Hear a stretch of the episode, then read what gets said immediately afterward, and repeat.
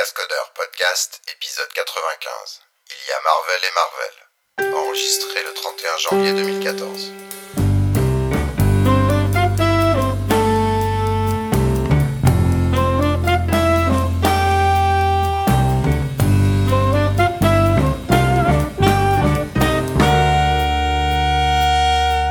Bonjour et bienvenue au Cascodeur épisode 95. On est le 31 janvier 2014 et donc euh, le dernier jour pour vous souhaiter une bonne année. Bonne on année déjà souhaité une bonne année ou pas Euh, on l'a on déjà oui, fait. Oh On là l'a déjà fait. Bon, ça va. alors. Bon, bah rien à foutre. euh, Ou alors on le fait Vincent pour l'année n'est prochaine. pas là. Voilà, Vincent. Comme ça, on sera en avance. proactive. Donc Vincent n'est pas là euh, parce que il, euh, il va au FOSDEM. On en parlera peut-être un petit peu après. Et puis lui, il en reparlera sûrement la prochaine fois qu'on qu'on enregistre. Et puis, bah, on vous a contacté, concocté, pardon, un petit épisode, euh, ma foi, fort sympathique normalement. Euh, donc on a bien rigolé avant l'enregistrement parce qu'on testait nos micros. donc maintenant, il y aura plus de blagues pendant le. Micro 1 2 1 2 1 2 1 2. Vous m'entendez? Allô? On t'entend, on t'entend, c'est bon. Bon, c'est bon. Bon, on va, on va démarrer euh, traditionnellement hein, par euh, la rubrique langage et puis après on va monter la stack jusqu'à arriver à l'humain. Parce qu'on a une rubrique people cette année, cette, euh, cette euh, semaine. Parce que c'est pas... Si, si- Cette si les- année, si- en Si les robots 2014. commandent, euh, c'est les humains qui sont en dessous, ils sont en bas de la stack, non? Oui. Non, bon. D'ailleurs, euh, Passons. Romain Guy, il est allé voir les robots avec son ancien boss, on est d'accord. Oui. Il n'a pas le droit d'en parler, mais oui, c'est ce que j'étais en train de Euh. penser. À mon avis, je sais pas trop où on en est là-dessus, mais. Mais Ah, moi, il m'a rien dit, mais enfin, bon, il- ça- ça Non, doit il nous être a assez rien évident. dit, mais publiquement, il, il a dit qu'il rejoignait euh, et qu'il faisait des rejoues avec les robots euh, ah bon d'accord. Il me semble. hein. Je savais pas qu'il avait dit public. Bah, je sais pas. Je Enfin, moi, il l'a même pas dit pri- de manière privée. hein. De toute façon, Bon. il me parle pas, c'est fini. Donc vous le dites à personne parce qu'en fait c'est peut-être privé, on sait pas. hein, Donc. euh, Voilà. Il construit les, les robots de Pacific Rim. Donc, le langage, donc, de la JVM. Premièrement, il y a, j'ai vu un tweet qui m'a juste, euh, je sais pas si ça m'a fait rigoler ou j'étais juste déprimé. Et donc, c'est un monsieur qui, c'est, qui est Scalding, donc qui est probablement lié euh, à l'univers euh, Scala, qui dit, donc, Vitality, un monsieur qui s'appelle Big Data SC sur, euh, sur Twitter, makes a controversial claim that all functions are monoids. Is it true? Guillaume, qu'est-ce qu'un monoïde? Euh, c'est le truc quand on a mal au cul, hein, c'est ça? Oh, Ça, c'est un astéroïde. Ouais, celui-là, t'as pas le droit de le Ah réussir. oui, mince, j'ai pas le droit de les réutiliser. Euh, non, c'est une question sérieuse là? Enfin, si tu sais répondre, si Ah non, pas, je, je- pas enfin si un monoïde, euh, putain, ça me fait des rappels de maths de maths sup là, mais euh, je m'en rappelle même plus ce que c'est un monoïde. C'est un truc un, un... oh merde, du coup je sais plus, tu, me- tu me fous le doute là. T'as un élément, t'as une opération, le plus, t'as un élément neutre, un élément ou non où tu dois avoir le, le plus et le multiplier. Oh, je sais même plus moi. Non non, j'en Ouais, sais c'est rien. ça, il y a un élément identité. Identité, c'est zéro, Et, euh, il y a une opération binaire associative, donc c'est l'addition. L'addition, ok. Et Voilà, c'est lequel donc- où il y a la multiplication en plus là? Euh, c'est un autre. Ouais, mais bon, ok. Euh, donc, en fait, moi, quand j'ai lu le, le, le tweet, je me suis dit, mais qu'est-ce qu'on en a à foutre? Voilà. Et donc, je sais pas ce qui. Parce que c'est vrai que... On... Non, mais on entend parler de monoïdes par-ci, de monoïdes par-là, alors euh, en partie du monde Scala, mais pas seulement. Et donc, euh, est-ce que c'est euh, une notion qui doit être comprise euh, fortement maintenant par les développeurs, vous croyez? Non, à mon avis, on s'en fout euh, total. Euh, Enfin, franchement, euh, c'est pas pour autant que tu vas pas pouvoir utiliser une fonction. Donc, euh, non, je. En tout cas, tout ce qui est utile pratiquement. Enfin, quand je dis pratiquement, c'est en termes. euh, Pratique, ouais. Voilà, en termes pratiques. Euh, de toute façon, t'as pas forcément besoin de savoir ça. Après, si tu veux faire des choses très avancées en programmation fonctionnelle, oui, ça peut aider, ça peut aider à ressortir des d'autres concepts euh, liés, etc. Mais sinon, euh, non, t'as pas besoin de savoir ça. Ça aide au chaînage, j'imagine, d'opérations, c'est ça De manière safe?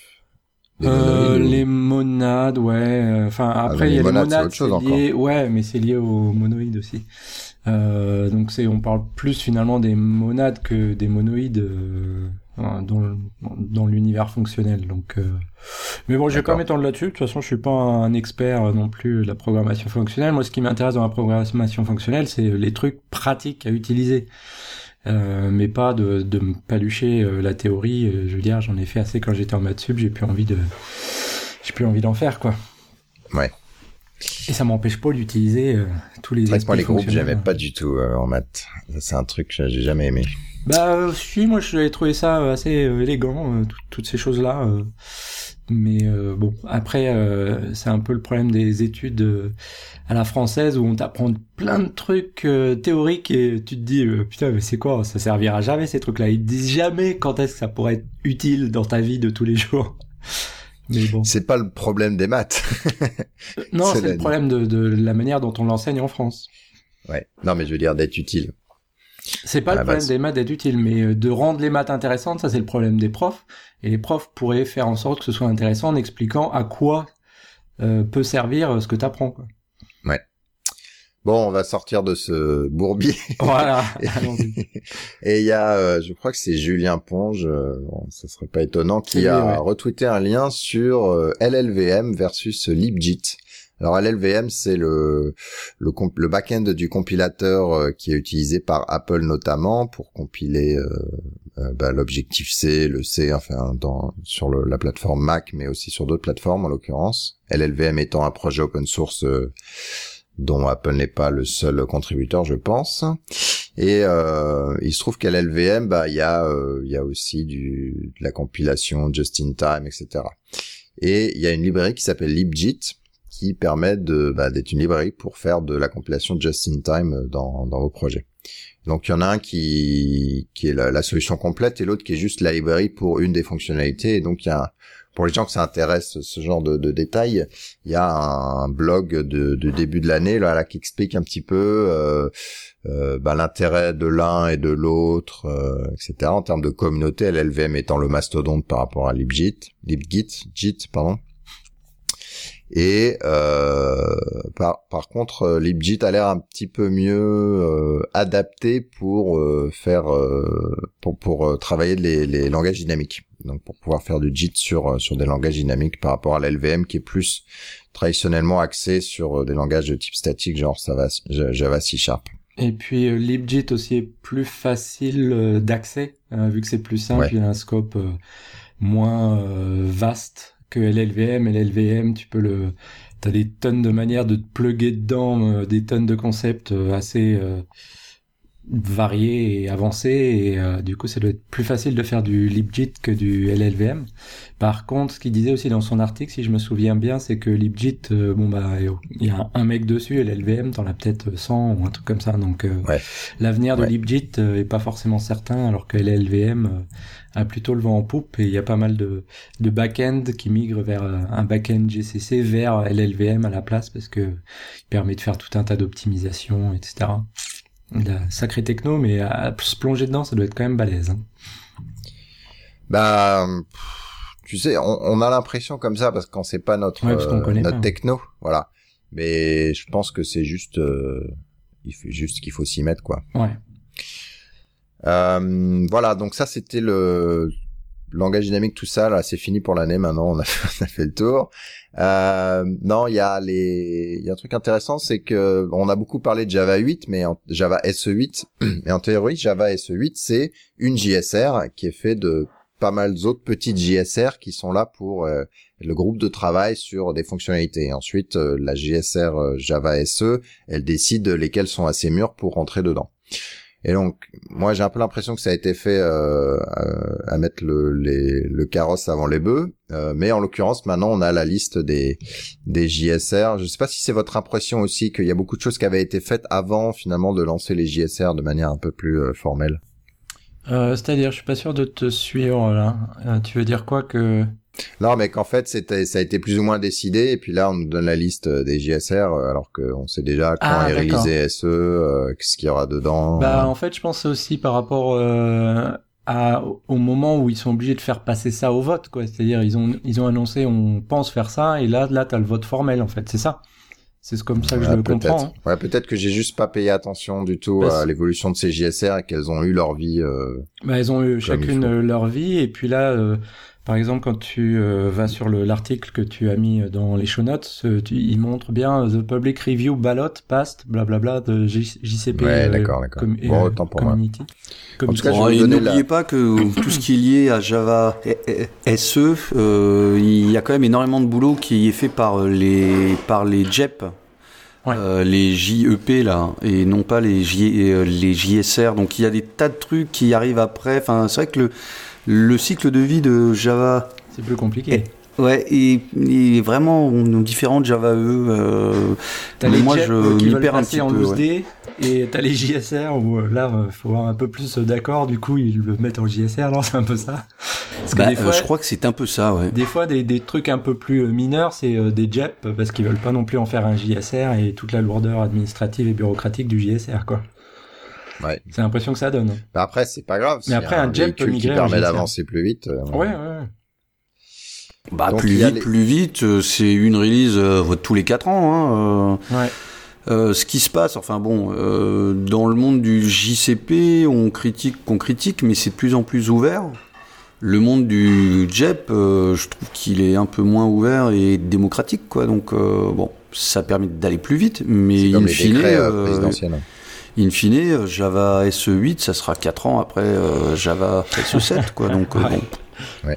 Donc, il y a euh, dans les JSR, hein, il y a la JSR 308 Annotation on Java Types, notamment par exemple dans les, je crois que dans les, les types génériques, on va pouvoir mettre des, Ouais, des annotations, terrible, des trucs comme ça.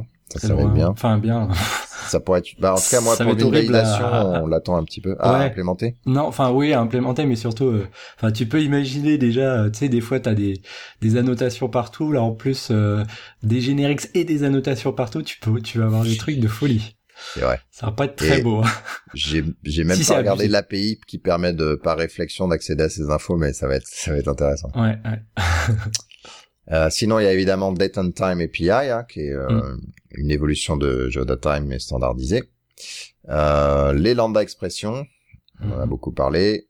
Il y en a une autre, je sais pas ce que c'est. Ah bah ça doit être la, elle est où le, celle pour les API associés genre monnaie tout ça? euh, Non, non, le... non, parce que dans Lambda Expression ils mettent aussi euh, les streams là, je, je la vois pas dans la liste. Euh, si si elle y est. Streaming ah non c'est pour C'est pour XML. XML. Tiens, c'est bizarre. J'ai raté un truc là. Bref, il y a Ouais. JMX maintenant 6, hein, il y a deux trois petits trucs de changer. Euh, JDBC Implementation, euh, JMX Remote API, Java Compiler API. Euh, c'est de la maintenance tout ça, donc c'est des petites évolutions Mhm. je pense. JaxP, donc euh, Java vers XML en, en mode stream. Streaming API pour XML. Ah bah non, alors du coup j'ai peut-être c'est c'est bien JaxP, c'est bien ça non normalement? Peu oui, c'est le processing de d'XML, ouais. Ouais, mais comment? C'est pas un DOM, donc c'est euh, Non, c'est un truc agnostique, un truc qui te permet euh, justement de plugger ou du Sax euh, ou du DOM avec euh, la même Mhm. API. euh, JDBC 4. Donc euh, je me rappelle plus ce qu'il y a dedans, mais il y a, il y a des petits trucs euh, intéressants. Euh, pluggable annotation processing. Euh, tiens, c'est marrant. Ah, c'est de la maintenance. Ok. Et money on concurrency API. Voilà, donc beaucoup de maintenance, mais quelque chose, de, quelques nouveaux. Donc les lambda, les dates, les monnaies, euh, les annotations sur le, le Java Type. Mais où sont les Java modules? Ils sont euh, Cette blague. On ne les Ouais. aura pas, messieurs, on vous l'a déjà dit. Un jour. Euh, voilà, sinon il y a justement en JEP, la JEP 189, il y a euh, Red Hat qui propose euh, un nouveau garbage collector pour les grosses tailles mémoire, genre euh, genre euh, en dessous de 20 gigabits t'existe pas quoi. Donc euh, si vous avez plus de 100 euh, gigabits, il propose euh, un garbage collector qui a un temps de pause très très bas en fait, parce que Mhm. un des gros problèmes de ces grosses hips, c'est que euh, ça peut bloquer le- les garbage collectors traditionnels euh, pendant longtemps. Donc le J1 était euh, une proposition pour améliorer ce genre de choses. euh, et là, euh, il y a Azul dont on a parlé dans un épisode précédent, mais qui lui demande une modification du du cœur du noyau Linux qui n'a pas forcément été accepté. Et donc là, de ce que j'ai lu, moi, donc il s'appelle Shenandoah. qui est ce, ce fameux nouveau garbage collector. Ça va être à peu près comme le G1, euh, sauf qu'ils vont utiliser une approche un peu comme euh, comme Azul, c'est-à-dire qu'ils vont euh, avoir un, un, pointeur qui va pointer vers la, la nouvelle euh, adresse où sera l'objet. Et en, en, gros, ils font euh, euh, au lieu de, alors pff, je vais vous laisser, j'ai déjà oublié ce que j'avais lu en fait. Mais c'est de la balle, quoi. bah, en fait, c'est une proposition, donc ils se mettent des objectifs et ils verront s'ils y arrivent, euh, s'ils y arrivent ou pas en fait. Ah, je crois. euh, en fait, c'est pas déjà un prototype qu'ils ont? Si si, il y a déjà des prototypes, Ah. mais après l'objectif, est- D'accord. là c'est un c'est un démarrage quoi. Mm, mm. Euh, voilà, donc euh, à suivre, ça pourrait être intéressant d'avoir un- une version qui est pas forcément liée un à Linux et b euh, bloquée euh, avec des modifications du, du noyau. Donc on va voir si euh, mes camarades que je ne connais pas d'ailleurs euh, arrivent à avancer là-dessus. Et surtout ils veulent le mettre dans OpenJDK, pas un truc séparé. D'accord. Sinon il y a, euh, je crois que c'est Brian, non c'est Doug Lee qui a proposé les nouvelles évolutions potentielles dans JDK 9 de, en gros du package concurrency, des choses qu'on pourrait faire euh, dans dans, dans JDK 9. Euh, quelques alignements avec euh, les standards de mémoire de du standard C11 et C++11. Euh, des nouvelles API notamment qui aident à la programmation asynchrone amélioration de, du support, enfin de l'implémentation de Java utile concurrente pour euh, notamment les architectures à accès mémoire non uniforme. Quelqu'un sait ce que c'est? Mm, Du tout. Ah là là, On est vraiment des, on est des billes. Hein. Mm, Un peu. Euh, bon bah vous, vous, googlerez et puis ça se passera bien. Support de value type. Donc ça, ça pourrait être, euh, ça pourrait être intéressant. C'est un truc euh, dont on parle un peu on and off depuis un, depuis un certain temps. Et euh, aider le, le CAS, donc le Compare and swap. voilà compare and swap sur sur, euh, sur les volatiles. Voilà donc y compris les dindes et tout ça. Voilà. C'est un volatile la dinde. Bah, Pas dit un ancêtre de dinosaure plutôt. ah, je sais pas. Ça vole moyen quand même. ah, peut-être, oui, mais bon, moi je classe ça dans les volatiles. Mais... Sinon Donc, les c'est la deux là, volaille, vous êtes, alors. vous, êtes, vous êtes là les autres là ou Ah, il- Ouais, mais toujours moi là. je suis pas mal off à cause du bruit, mais sinon Voilà. je suis là. ouais. Ils ont coupé le son. J'essaye de Sinon il y a d'accord, Mais du coup, ils disent plus rien. c'est ça.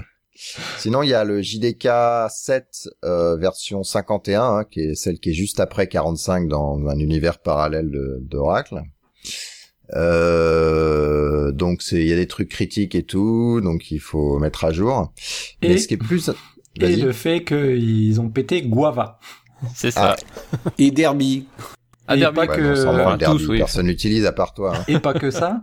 Ah, J'étais mort de rire. Et, et en plus, le, le, le support d'Invoke Dynamic, et enfin, ça fait quand même un moment, un moment qu'on travaille, euh, qui, enfin, qui travaille dessus. Il est toujours pas euh, stable. Il y a toujours des nouveaux bugs et tout. Et quand tu fais un langage qui se base sur Invoke Dynamic, bah t'es un peu, t'es quand même un peu baisé. euh.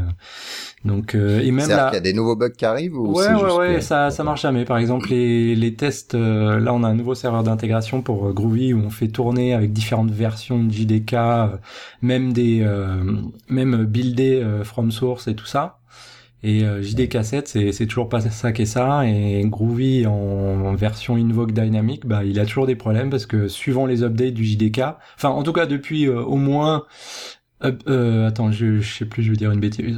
Après euh, update 25, un truc comme ça, euh, de toute façon, euh, il y, a, y a des bugs dans Invoke Dynamic, euh, impossible de de d'avoir tous nos tests qui passent en même temps. Je crois qu'on arrive à les avoir en JDK 8, donc peut-être qu'ils ils ont axé le truc plus sur JDK 8. Et puis même là, au- juste aujourd'hui, ils viennent de sortir une bêta 4 de la future update 60 et ça marche toujours pas quoi. Sont, faut vraiment qu'ils. Peut-être qu'en fait, qu'il faudrait qu'ils fassent aussi, c'est un peu ce qu'on fait sur euh, dans certaines euh, communautés, euh, comme dans la communauté Groovy, c'est que euh, il faudrait qu'ils buildent quelques librairies ou autres euh, connues et beaucoup utilisées par les développeurs, et qu'ils vérifient ce que ça donne. si quand ils font les changements dans le JDK, ça pète euh, X ou Y euh, librairie ou framework euh, tiers. Quoi. C'est marrant parce que Rémi disait qu'il faisait ça en fait. Bah, S'ils le font, ils le font pas assez, pas sur les bons, vraiment. En tout cas, je sais pas toi, mais tu as dû recevoir aussi euh, beaucoup des, des, projets open source proéminents ont eu reçu des emails de d'une personne d'Oracle qui dit euh, venez essayer la nouvelle version du build JDK8, dites-nous s'il y a des problèmes, etc. Euh, ouais. Donc nous on l'a fait la première fois. Mm-hmm. Et puis on a dit voilà, il y a ça comme problème. Et après c'est genre euh, un email générique, bah voilà, il y a une nouvelle version, euh, vérifiez que vous avez des bugs ou pas. Donc c'est gentil, mais voilà qu'à un moment euh, c'est pas notre métier euh, de bah, vérifier ouais, que le JDK8 il peut pas les trucs. Donc c'est un peu dommage qu'ils qu'ils essaient pas un petit peu plus euh, proactivement de, Ouais. de tester eux-mêmes quoi. Parce que tu vois, je veux dire, sur un, ils ont juste besoin d'un serveur d'intégration. Et puis ils buildent 100 projets juste une fois par jour et puis euh, basta quoi. Ils auront vite fait euh, du feedback quoi. Ouais. Et puis après nous on est ravis de les aider à débugger un truc pour voir si euh, ah bah tiens. Bah nous on a activé, euh, on a on a rajouté un build avec euh, JDK8. euh, bon il y avait des, des Ouais. trucs à, à changer et puis voilà on a on a identifié des bugs et après c'est genre bon bah et alors et là c'est corrigé Mm. et là c'est corrigé. C'est un peu dommage. Ah ouais. Bref. Et ce que je me suis aperçu, euh, non seulement sur ma machine, euh, donc qui est un Mac, alors en plus ça posait problème, mais et, et sur euh, la machine d'autres de mes camarades, c'est que les développeurs, ils ont souvent le Java 1.7 euh, update euh, 21 ou un truc Ouais. hyper vieux. Mm. Alors comment est-ce que est-ce que vous avez une stratégie pour garder votre VM de dev euh, mise à jour automatiquement? Hmm, pas automatiquement. Pas automatiquement non mais plus, non. Comme en général, Automatiquement, on- non, non, non. J'utilise Gianf, Moi, j'utilise Gianf comme euh, comme outil pour euh, switcher euh, et avoir euh, X euh, JVM sur mon sur ma machine. Donc ça, ça Ouais. permet de facilement euh, dire quelle version je vais utiliser dans un projet ou globalement, etc., etc. Mais non, par contre, pour mettre à jour, euh, non, j'ai jamais rien fait d'automatique à ce niveau-là. ouais. D'accord. Euh, parce que en plus sur le Mac c'est un peu pénible parce que donc Mais il n'y a pas que Gianv, là aussi, il y, a le- il y a aussi la commande, euh, comment ça s'appelle, avec euh, Java Home, là, on peut switcher Java déjà avec underscore ça. Home, Ouais. Java underscore Et c'est ce que ouais. j'utilise, moi, en fait, finalement. Mais bon, euh, ça me met pas mais à jour elle, mon elle te JDK. donne, mais- euh, elle te donne, euh, tu peux pas préciser la version que tu veux, c'est Bah juste si. elle te donne celle euh, Enfin, qui, est- si. qui existe, non? Tu Non, peux non, tu, tu, t'as un, t'as un, un- comment? Euh, tu fais, alors, attends, là je l'ai dans mon profil, euh, je fais, euh, moi je me suis fait, je me suis rajouté une petite fonction là, use Java, et euh, C'est dans USR version, bin, c'est ça Hmm. euh, ouais, USR, libexec, euh, Ah, Java libexec. Home. Et en fait, après, euh, je fais use Java euh, 1.7, il m'utilisera la dernière version d'1.7. Si je fais 1.7. blablabla, machin chose, il m'utilisera euh, celle-là, quoi. C'est ça. Ah.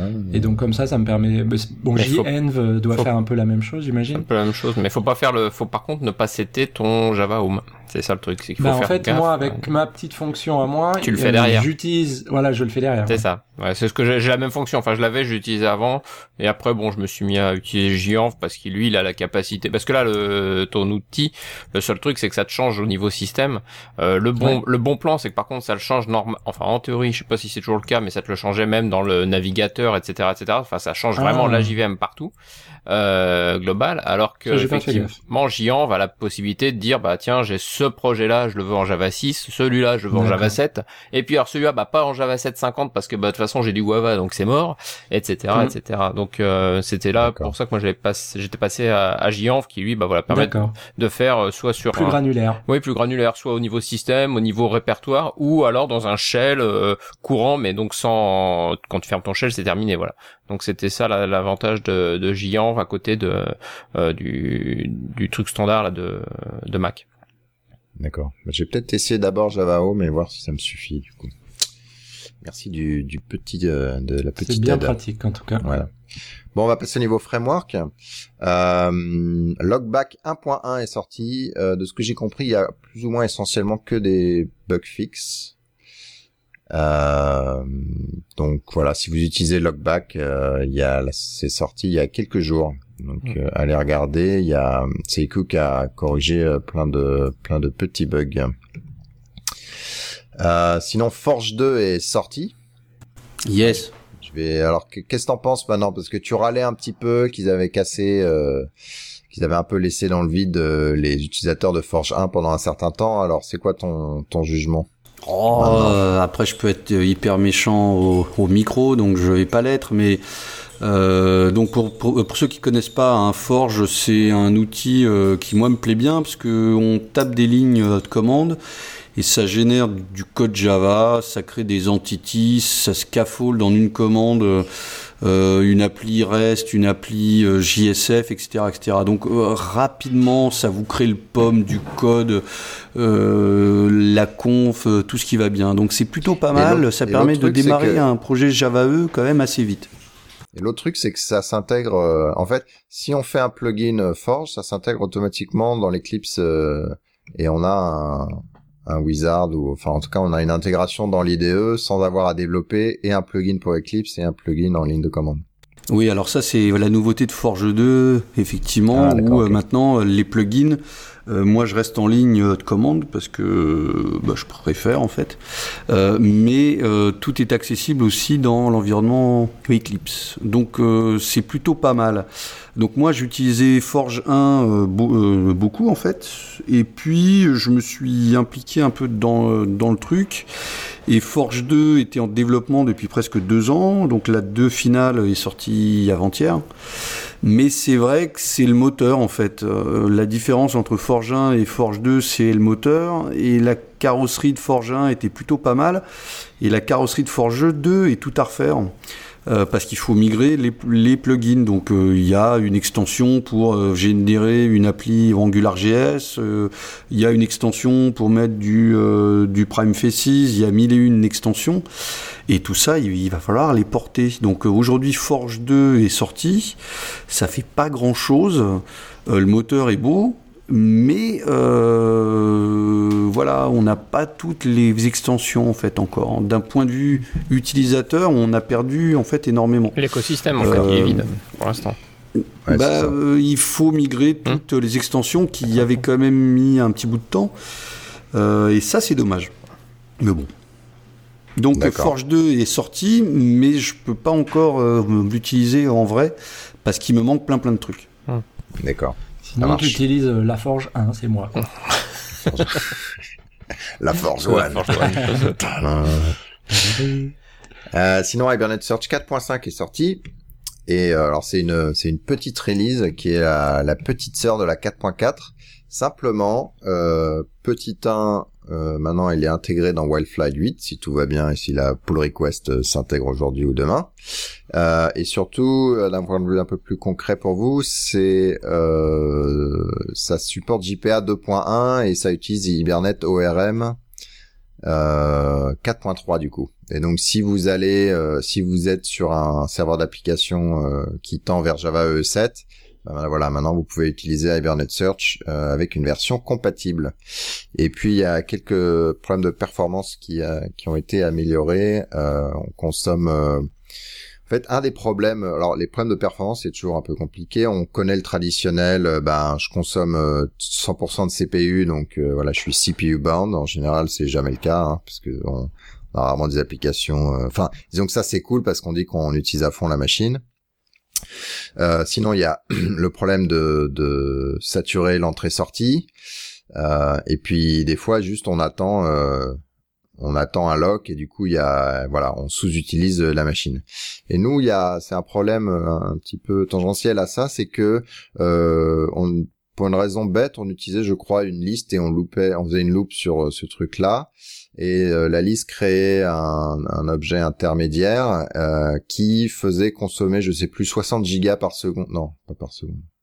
Enfin, beaucoup. Ça, ça créait beaucoup d'objets euh, dans le garbage collector qui étaient détruits euh, juste après, mais il y avait une pression au niveau du garbage collector qui était énorme et qui finalement limitait le, la performance. Et donc on a remplacé cette liste ou ce set par une map et pam, on est passé à, enfin on a bah, on est passé au problème de de perf d'après quoi. Alors je sais pas lequel c'est, mais en l'occurrence on a on a pas mal amélioré euh, la consommation mémoire du coup sur Hibernate Search en changeant. Euh, moi quand j'ai revu la, j'ai fait la revue de la pull request, je dis mais t'as changé quoi en fait pour euh, passer de ça à ça? Il dit bah regarde là le passer de liste ou set à map et ça change tout. Tu dis ah subtil subtil. Voilà. Euh, donc ça c'est Hibernate Search Ah tiens, 4.5. excuse-moi, une Ouais. petite annonce. euh, euh, Emmanuel, on parlait de Forge 2 et justement, je lui disais, enfin, je vous disais qu'il y a les plugins à migrer et des choses comme ça. Euh, pour ceux qui sont intéressés, heure française, euh, le 17 février à 20h30, il y aura une hack, Hacking Night.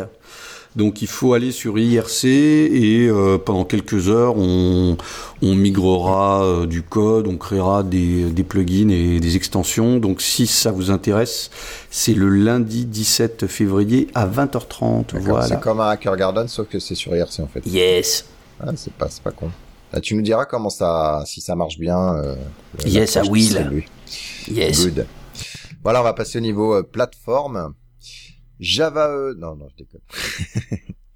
euh, Keycloak, je vous en ai parlé un petit peu, c'est un projet de single sign-on, euh, mais social en fait. Donc c'est un serveur qui en gros gère le token et permet à différents services euh, de, de, passer les, credentials de, de plutôt plusieurs applications web de passer les credentials sans avoir à vous reloguer euh, d'un endroit à l'autre, ce qui est utile en entreprise euh, par exemple.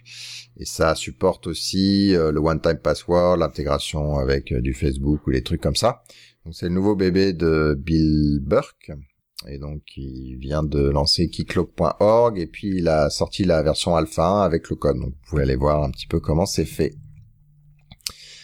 Euh, Spring Boot 1. Alors il y a, il y a plein de RC1 là qui sont qui sont sortis. Donc Spring Boot 1.0 RC1. Bah ouais, c'est une euh, RC, des, bu- des bugs fixés, etc. J'ai pas regardé de près, mais il y a rien de. Je crois pas qu'il y ait grand chose de majeur. Il y a des petites améliorations, mais euh, mais rien Donc de. Spring Boot c'est pas alors C'est c'est quoi c'est dif- différent de Forge mais euh, dans la philosophie c'est un peu la Ouais, même chose. C'est l'idée ouais. de avec quelques lignes de commande de gérer enfin et de en fait de gérer le votre application et de pouvoir développer très très rapidement ben euh, euh, vos écrans euh, CRUD et les choses comme ça. Spring Euh, Boot est un peu différent dans le sens où euh, il, il, il y a beaucoup de, c'est de la convention Mhm. et donc il- le code est généré au runtime plutôt qu'un un outil en ligne de commande qui génère du code euh, entre guillemets, enfin pas entre guillemets d'ailleurs, euh, du code disons standard si tu utilises euh, JSF machin machin et après on, on le fait évoluer. Ça c'est l'approche euh, Forge qui essaie hein, de pouvoir supporter l'évolution des bouts de code. Boot, c'est plutôt, euh, ben, avec cette annotation, ça génère, c'est l'équivalent de ces X lignes de lignes de code euh, Java, euh, sauf que c'est caché, on, fait la génération dynamiquement au démarrage ou un truc dans ce goût-là. Ah, je ça? crois même pas qu'il y ait vraiment de génération à proprement parler de code, c'est juste des annotations qui permettent de configurer correctement Spring avec euh, certains euh, euh, certains a priori quoi, de- de- c'est-à-dire la convention over configuration, mais c'est pas spécialement la génération euh, de code euh, en elle-même quoi. Donc c'est plus euh, Donc ça fait pas de genre du génération de bytecode ou des trucs Euh, comme ça, euh, comme je Roux, crois comme pas, Roux vrai que faisait. pas Ah, je regardé peut-être avec hein. Roux en fait. Bah c'est ouais, Roux, lui il le faisait oui, oui, oui avec euh, avec AspectJ et tout ça, du weaving, de, etc. Mais non non, Spring Boot c'est une approche quand même différente.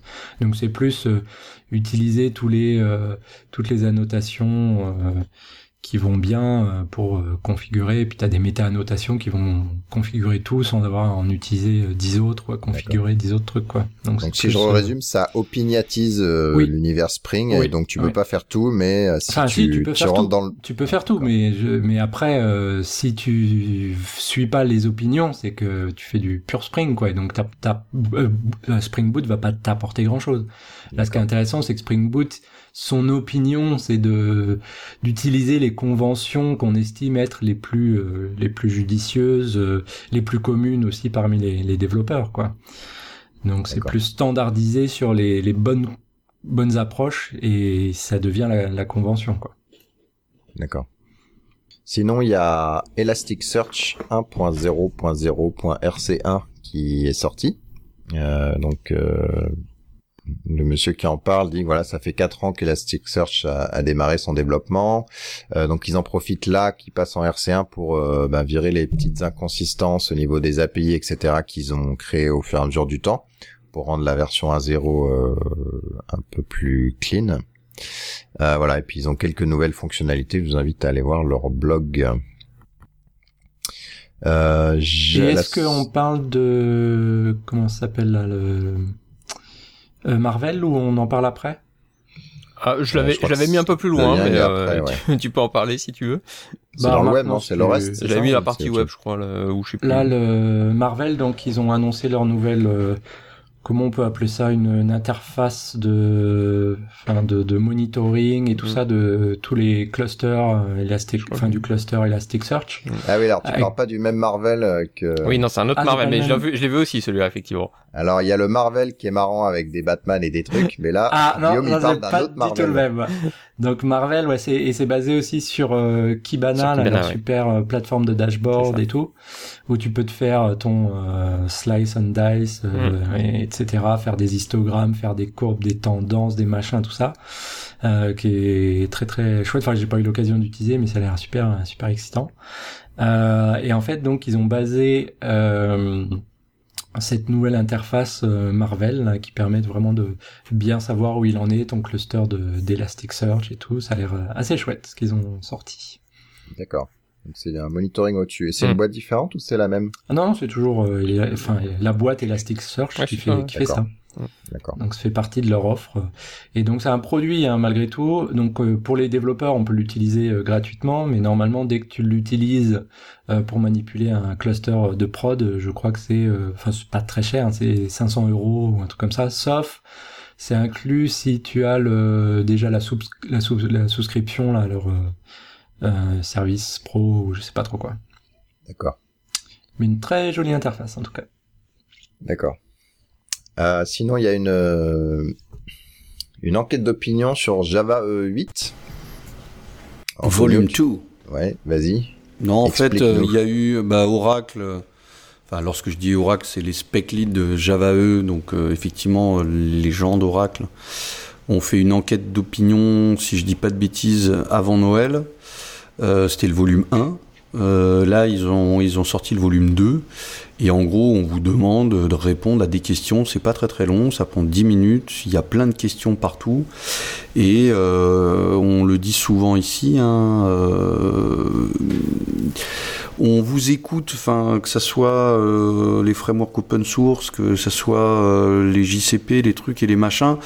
On manque de personnes qui s'impliquent en fait. Donc euh, répondez, c'est quelques clics et vraiment, vraiment, vraiment, euh, ça aide. Ça aide beaucoup parce que ça permet de voir. Nous, on a mille et une idées et ça permet de voir si dans les mille et une, il vaut mieux faire euh, les 15 à droite ou les 6 à gauche. Donc euh, euh, répondez, c'est pas très très long euh, et il y aura une restitution. Sur la survey numéro 1, il y avait eu 1800 personnes qui ont, qui ont répondu. Euh, la survey 2 est pas encore fermée et puis après on fait une restite et on voit nos idées à nous et vos idées à vous euh, et ce qu'on pourra faire ou pas dans Java 8. Donc Mais il faudrait, participez. faudrait une récompense, genre euh, tu offres une barbe à papa à celui qui répondra. Si elle vient de, si elle vient de San Francisco, elle va faire la gueule, hein, quand Ouais, même. Écoute, tu as toute la gratitude de, de, de Linda. C'est beaucoup. Parce qu'elle en mange trop de la barbe à papa ou? Je sais pas. Voilà, sinon euh, un petit passage par les outils. Euh, on parlait de, enfin, euh, Arnaud parlait de Vagrant euh, dans un épisode euh, précédent. Il avait fait une interview sur, euh, vous vous rappelez, sur euh, toutes ces nouvelles tendances un peu DevOps et les outils. Et donc là, il y a un plugin pour IntelliJ IDEA. Donc je sais pas si toi tu l'as utilisé, euh, Non, si t'as regardé un petit Je peu. l'ai vu, oui, je l'ai vu, mais je l'ai pas encore utilisé. J'ai pas eu l'occasion là ces derniers temps euh, parce que je me suis battu avec des incidents de prod, donc j'ai vraiment pas eu le temps de de jouer ces dernières semaines. Et euh, mais effectivement, j'ai vu qu'il y avait un plugin pour l'intégrer. Alors après, ça a l'air d'être une intégration assez basique, hein, mais qui permet effectivement depuis l'IDE de contrôler les différentes commandes de base de Vagrant, donc pour manipuler vos VM. Euh, donc euh, pour ceux qui qui ont loupé tous les épisodes précédents, hein, c'est c'est un gestionnaire de, de machines virtuelles sur euh, différents, enfin qui supporte à la fois du VirtualBox, du euh, euh, comment il s'appelle celui de de chez de chez Pivota, enfin ah VMware, Bah, Fusion VMware. sur Mac, VMware, ouais, Fusion, enfin, ou l'autre, ouais. tout ça. VSphere. euh, enfin tous ces trucs-là, euh, Amazon aussi, et, euh, et, donc ça vous permet de gérer vos, vos, VM, d'intégrer vos configuration management qui sont des outils comme Puppet ou Chef, et donc bah ça vous pouvez le gérer maintenant depuis IntelliJ. J'ai pas testé non plus dans IntelliJ d'ailleurs la partie l'intégration de Puppet. Je sais qu'il y a un plugin pour Puppet, et mais celle-là je l'ai pas testé non plus pour l'instant. D'accord. Vous êtes du genre euh, plugin pour rester dans votre IDE ou vous êtes du genre un peu comme Antonio décrivait, euh, comme ligne de commande euh, en utilisant l'outil direct? Moi, j'ai plutôt tendance à utiliser la ligne de commande. Donc même si par exemple je peux faire mes builds Gradle dans l'IDE, c'est vrai que j'ai tendance à le faire toujours dans ma dans ma console. Ouais, pareil moi. Je sais pas, c'est peut-être. Et d'autant plus avec IntelliJ 13, je sais pas vous, mais j'utilise ça tout, tout, le temps maintenant. C'est un bonheur. La console intégrée. ouais, ouais, c'est vraiment génial. les couleurs, t'as tout. c'est bien fichu. Mhm. C'est vrai que pourrais. Ah ouais, moi j'utilise euh, sur Mac, j'utilise un truc qui s'appelle Total Terminal. Euh, et donc avec un option espace en l'occurrence pour moi, ça me descend un terminal et ça me prend la moitié de la fenêtre au-dessus mhm. en semi-transparence. Et donc euh, par-dessus ça, j'utilise Tmux pour euh, Tmux pour euh, avoir plusieurs fenêtres et gérer les environnements un peu différents. Mhm. Et donc je suis totalement dans mon ligne de commande. J'utilise pas euh, même pas l'approche IntelliJ en tout cas pour l'instant. Bon, voilà, c'était la question. Web. Alors, vous vous rappelez, il y a Google, euh, enfin, je sais pas si vous vous rappelez si on en a parlé, mais il y a Google qui a lancé des Google Apps euh, pour iOS, Android, Google Chrome, etc. C'est en gros, c'est des applications web. Et en fait, ce que je savais pas, c'est que ça utilise Apache Cordova pour faire euh, bah pour euh, développer, euh, alors je vais peut-être dire une bêtise, mais j'espère pas. en gros, pour développer sur une interface unique et puis après pouvoir compiler entre guillemets en natif ou faire tourner, avoir une appli native qui après a des écrans HTML, mais ça se voit pas dedans. Alors, est-ce que j'ai dit une, des bêtises? Est-ce que vous savez? Je ne sais pas. Je ne sais pas non plus, effectivement. Bon, bah, je me ferai je me ferai engueuler un peu plus tard, on va dire, dans, le truc. Non, mais c'était marrant parce que Cordova, nous, on l'utilise euh, aussi dans notre stratégie euh, mobile. Donc, on a une intégration avec. Et tout ça, là. Voilà, on a une intégration avec euh, JBoss Developer Studio euh, notamment pour aussi pouvoir tester ces applications. et effectivement, ça crée une, une, une un cocon d'appli native et après derrière votre appli ça reste du HTML, CSS et JavaScript et donc vous avez c'est quand même une appli native donc euh, vous pouvez aller dans le store etc mais par contre vous l'avez développé euh, en HTML, CSS, mmh. euh, JavaScript etc et donc vous pouvez utiliser vos outils euh, client-side ou server-side classiques que vous connaissez. Ouais, puis surtout, tu as accès à toute la, as accès à tout le, mobile, contrairement à une appli web euh, simple où, euh, où, tu galères. Enfin, oui, facile peut-être un peu plus avec HTML5, mais avec les autres, c'était pas possible. Là, tu as accès à toutes les fonctionnalités de base, je sais pas moi, les, accès à la batterie, l'accès à la caméra, la console, enfin, le, voilà, les contacts, les machins, voilà, t'as tout ça aussi qui est fourni dans, dans Cordova. Voilà. Donc la NSA, par exemple, qu'elle utilise. c'est ça. Voilà, sinon euh, j'ai trouvé ça génial. Euh, c'est le YouTube Ready. C'est le fait que YouTube, euh, que Google, pardon, ah. on a un peu marre qu'il y ait des des fournisseurs d'accès Internet qui décident bah, de limiter l'accès, notamment à YouTube, etc., pour favoriser soit leur truc ou les réseaux internes ou les choses comme ça. On a déjà parlé de Free euh, sur lequel accéder à YouTube euh, entre euh, le, soir, c'est quand même mission impossible. Sauf si tu payes, encore c'est même pas forcément garanti, etc., etc. ah non, ça c'était pour leurs émissions, non? oui, autre chose Et donc Google a commencé au Canada et il leur, en fait, il, teste la qualité du streaming YouTube. alors plus que les trois minutes, il teste sur la longueur de la euh, de la euh, de la vidéo, il teste si on peut être en 720, en 1080, en HD, euh, ce que vous voulez. Et du coup, le fournisseur d'accès internet, il a le droit de spander Google YouTube Ready. Ou alors Google YouTube compatible s'il a une version un peu en dessous, etc. Non, non, pardon, c'est YouTube HD Verified par exemple. Et donc, moi, j'attends que ça que ça arrive en France pour que savoir si Free, voilà, se pliera euh, dans, dans, son combat un petit peu avec Google et sur euh, le, le paiement des flux, euh, s'il se pliera à la, à la pression de la bah, du, du public ou si ou si ils l'ignoreront. Parce que je pense que ça ça peut avoir un pouvoir assez intéressant au niveau de, des, des gens qui vont choisir un fournisseur d'accès plutôt qu'un autre. Madame Michu qui se dit ah bah non mais il y a bon pas Madame Michu mais la fille de Madame Michu qui dit ah non mais c'est YouTube verified. euh, comme moi je fais 50% de YouTube, euh, je prends ça. C'est clair. ouais. Vous en pensez quoi vous? Bah, Bah, moi, en tout cas, je sais que ma fille, de temps en temps, tu sais, elle aime bien regarder euh, des vidéos. euh, genre, elle a été voir La Reine des Neiges au cinéma et elle adore revoir en boucle les, les chansons euh, de La Reine des Neiges sur YouTube. Et euh, bah, c'est vaut, vaut mieux pas trop qu'elle regarde ça le soir parce que sinon, mais papa, ça marche pas, ça marche papa. pas. Ça. Et moi, les- tu vois, les rares fois où je regarde euh, YouTube, bah, c'est par exemple le soir après manger. Tu sais, euh, tu, tu, tu vas un peu sur Facebook, tu vas sur euh, à droite à gauche, tu regardes des liens. Ah, Tiens, il y a une petite vidéo, je regarde. Ah oui, bon, bah, c'est vrai que c'est sur, sur YouTube, je, je- j'abandonne, je regarde même pas, quoi. Ouais. Donc, euh, alors quand c'est la journée, ça marche, mais je veux dire, c'est pas le moment où je regarde ce genre de truc, c'est le soir où j'aimerais que ça marche de temps en temps. C'est ça. Et Netflix arrive au mois de septembre, donc euh, il va C'est falloir avoir des tuyaux un peu plus gros. Ouais, je sais pas, Ouais. rumeur ou pas, je sais pas, mais Ouais. Si Netflix arrive, euh, il va falloir que les tuyaux soient un peu plus gros. En tout cas, ils arrêtent pas Ah non, d'embaucher. pas euh, forcément. Hein.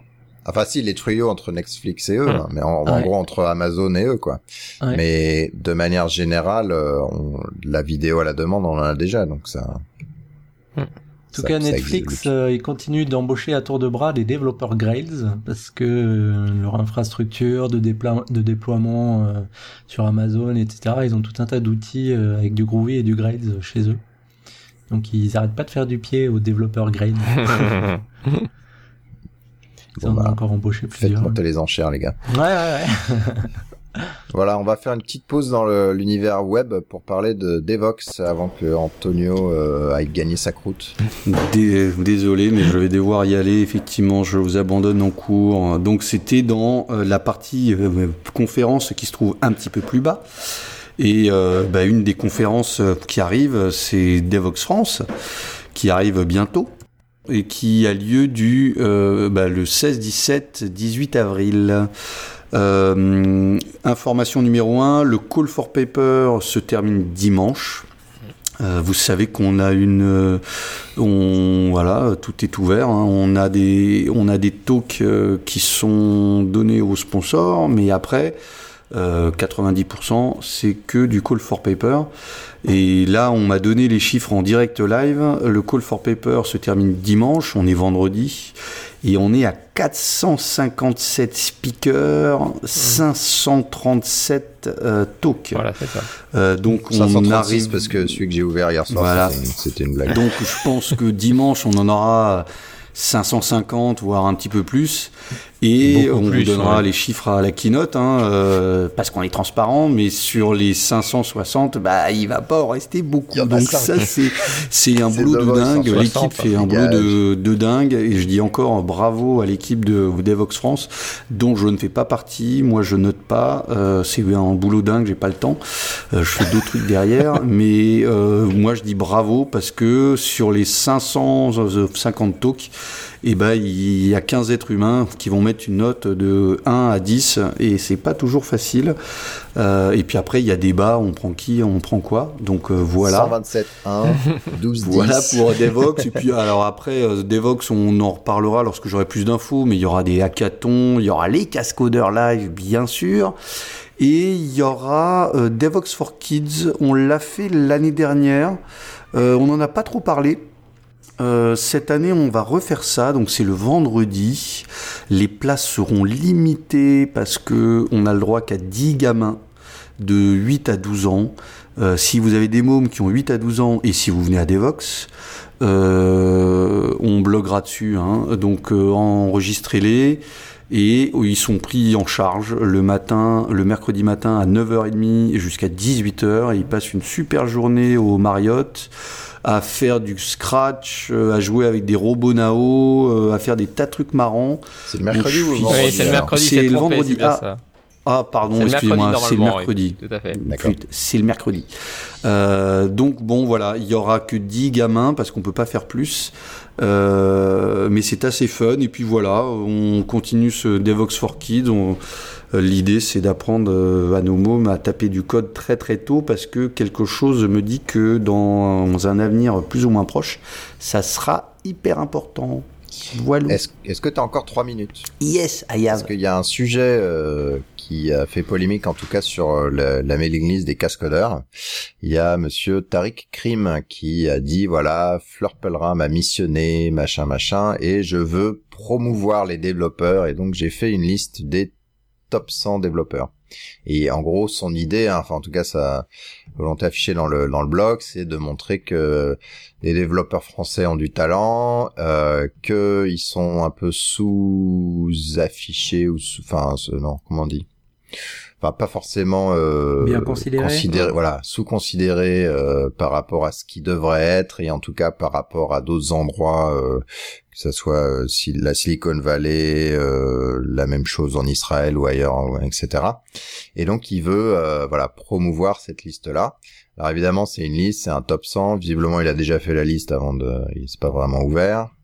Euh, mais et donc ça a fait râler les gens ouais les, listes c'est pourri nanana. mais par contre Antonio il a une approche différente et je voulais que t'en discutes un petit peu Oh bah moi j'aimerais faire partie de cette liste là euh, parce que l'avantage de faire partie de la Pedro. liste non mais l'avantage de faire partie de la liste c'est qu'une fois que t'es dedans après tu peux tu peux critiquer euh, la liste.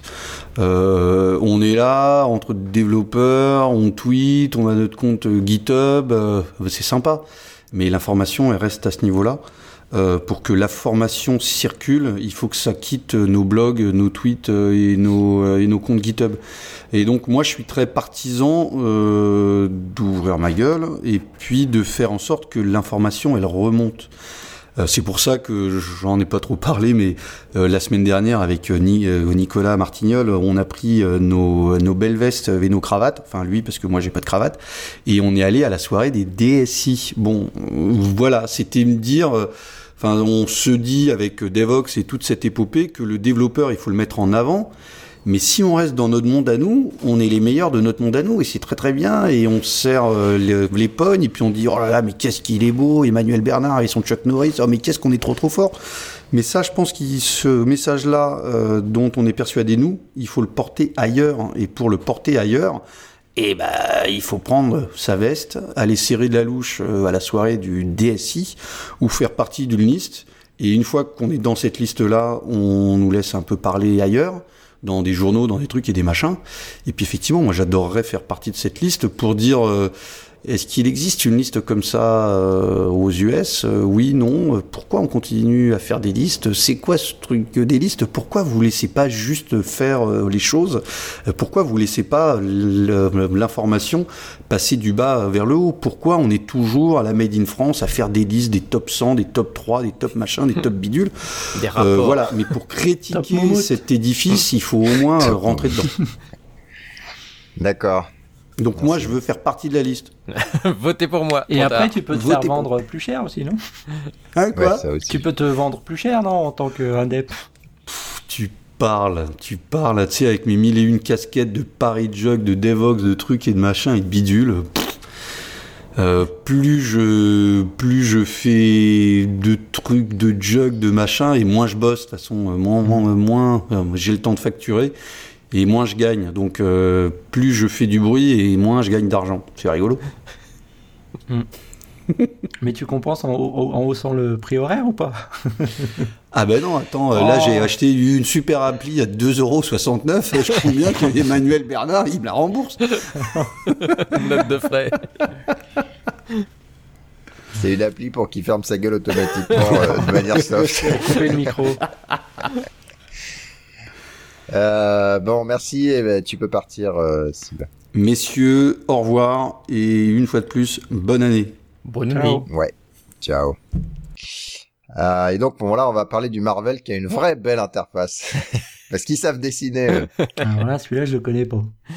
C'est. Ah, Vas-y, euh, vas-y. Oui, Arnaud. c'est- bon, c'est- c'est ju- c'était juste anecdotique, mais euh, aujourd'hui on parle beaucoup de d'open data, de choses comme ça, où on essaye un peu de euh, d'ouvrir les, les différents SI, les différentes données à, à tout le monde. Et là, ce qui m'a fait effectivement donc tilter et rigoler, c'est euh, l'annonce, plus, donc c'était aujourd'hui ou hier, de d'API REST sur, euh, enfin chez Marvel.com, donc sur l'éditeur de euh, de comics euh, américain bien connu. Et donc, bah, ils fournissent toute une suite de d'API pour bah, euh, questionner un peu toutes leurs euh, toutes les informations qu'ils ont en base. Alors, on peut récupérer euh, les euh, différents, je sais pas moi, les les, les dessins des personnages, enfin des héros, euh, les, les descriptifs des histoires, etc., etc. Donc j'ai j'ai juste trouvé ça rigolo parce que voilà, on voit vraiment la diversification aujourd'hui des données qui qui sont euh, qui sont dispo sur le net et je trouve ça bah voilà, je trouve ça bien euh, que ça aille dans ce sens-là, qu'on ait de plus en plus d'informations. Après bah tout le monde va pas en tirer parti, c'est clair que euh, on va pas mettre du Marvel euh, sur toutes nos applis, euh, mais voilà, ça ça permet quand même d'ouvrir les catalogues et puis les informations et, et potentiellement bah derrière d'en tirer bah, des nouvelles idées, des nouveaux des nouveaux concepts qui peuvent être euh, qui peuvent avoir le coup. Cool. Euh, Mais t'as pas dit quel était, t'as pas dit quel était ton pré- ton personnage préféré. Moi ou Arnaud? Bah Arnaud, Arnaud. Alors Euh, j'en ai pas spécialement, mais C'est l'ID 73. ouais, c'est ça. Je vais vous donner, là. je vais vous donner. Non, c'est un peu, ça doit être Hulk en fait. C'est plutôt Hulk mon genre euh, qui s'é- qui s'énerve et qui devient tout rouge, enfin tout vert dans son cas, mais, D'accord. voilà. Ça me fait bien marrer, ça. Je vois bien en Hulk aussi, genre, Ouais, ah, c'est- j'ai énervé, ah, j'ai pété mes lunettes encore, c'est pénible. bon. Euh, tu as dit, euh, il s'est fait jeter Edward Norton, là, de, après qu'il ait fait le film Hulk. Oui. Et c'est dommage parce qu'il était pas si mal. Pourquoi il s'est fait jeter Euh, Tu veux dire, euh, Je sais pas trop ce qui s'est passé exactement. c'est-à-dire il Mais fera il- pas d'autres Hulk, c'est ça? Bah, il a fait Hulk, Ouais. qui était censé après être mélangé dans The Avenger, mais le. Hulk de The Avenger, c'était un. Ah ouais, un acteur euh, inconnu, enfin connu de moi. Donc il y a eu un, il y a eu anguille sous roche. Quoi. Mhm. Revenons à nos moutons. Euh, alors fusionner et minifier CSS et JavaScript pourrait être une mauvaise chose. Ah, T'as vu, j'ai bien traduit. Hein. Euh, c'est un, un article que j'ai vu passer là ce mois-ci de. euh, Je suis fatigué. Pas très Pas bon. très bol. Et, euh, et en fait, c'était intéressant parce que c'est vrai qu'aujourd'hui, on, il y a toujours, bon, bah, c'est pareil, l'outillage évolue quand même pas mal dans le monde, alors JavaScript et autres, mais c'est vrai que euh, ces derniers temps, on nous dit, bah, alors faut minifier euh, toutes vos GSS, vos, vos JS, faut les, faut les compresser, les, les fusionner si vous pouvez, etc., etc. Et en fait, il discutait avec euh, un gars qui, alors je sais plus son nom, mais euh, qui bosse euh, plutôt côté navigateur, et qui disait, mais ouais, mais en fait, vous vous cassez probablement les pieds pour pas grand chose aujourd'hui, et voire même ça peut être à terme une chose négative. Parce que bah justement euh, à l'époque où euh, on avait des bandes passantes très réduites, euh, alors c'est encore le cas, hein, mais même même sur les mobiles où on a des bandes passantes réduites, ça reste bien supérieur à ce qu'on avait il y a quelques années sur euh, sur nos réseaux euh, classiques. Mais euh, mais à l'heure où aujourd'hui, bah finalement la bande passante n'est plus un problème. Euh, les navigateurs, eux, s'améliorent, ainsi que les specs, bah tout ce qui est HTTP euh, 2 et tout ça, ça s'améliore pas mal pour justement pouvoir travailler sur euh, la parallélisation des traitements, euh, tout ça.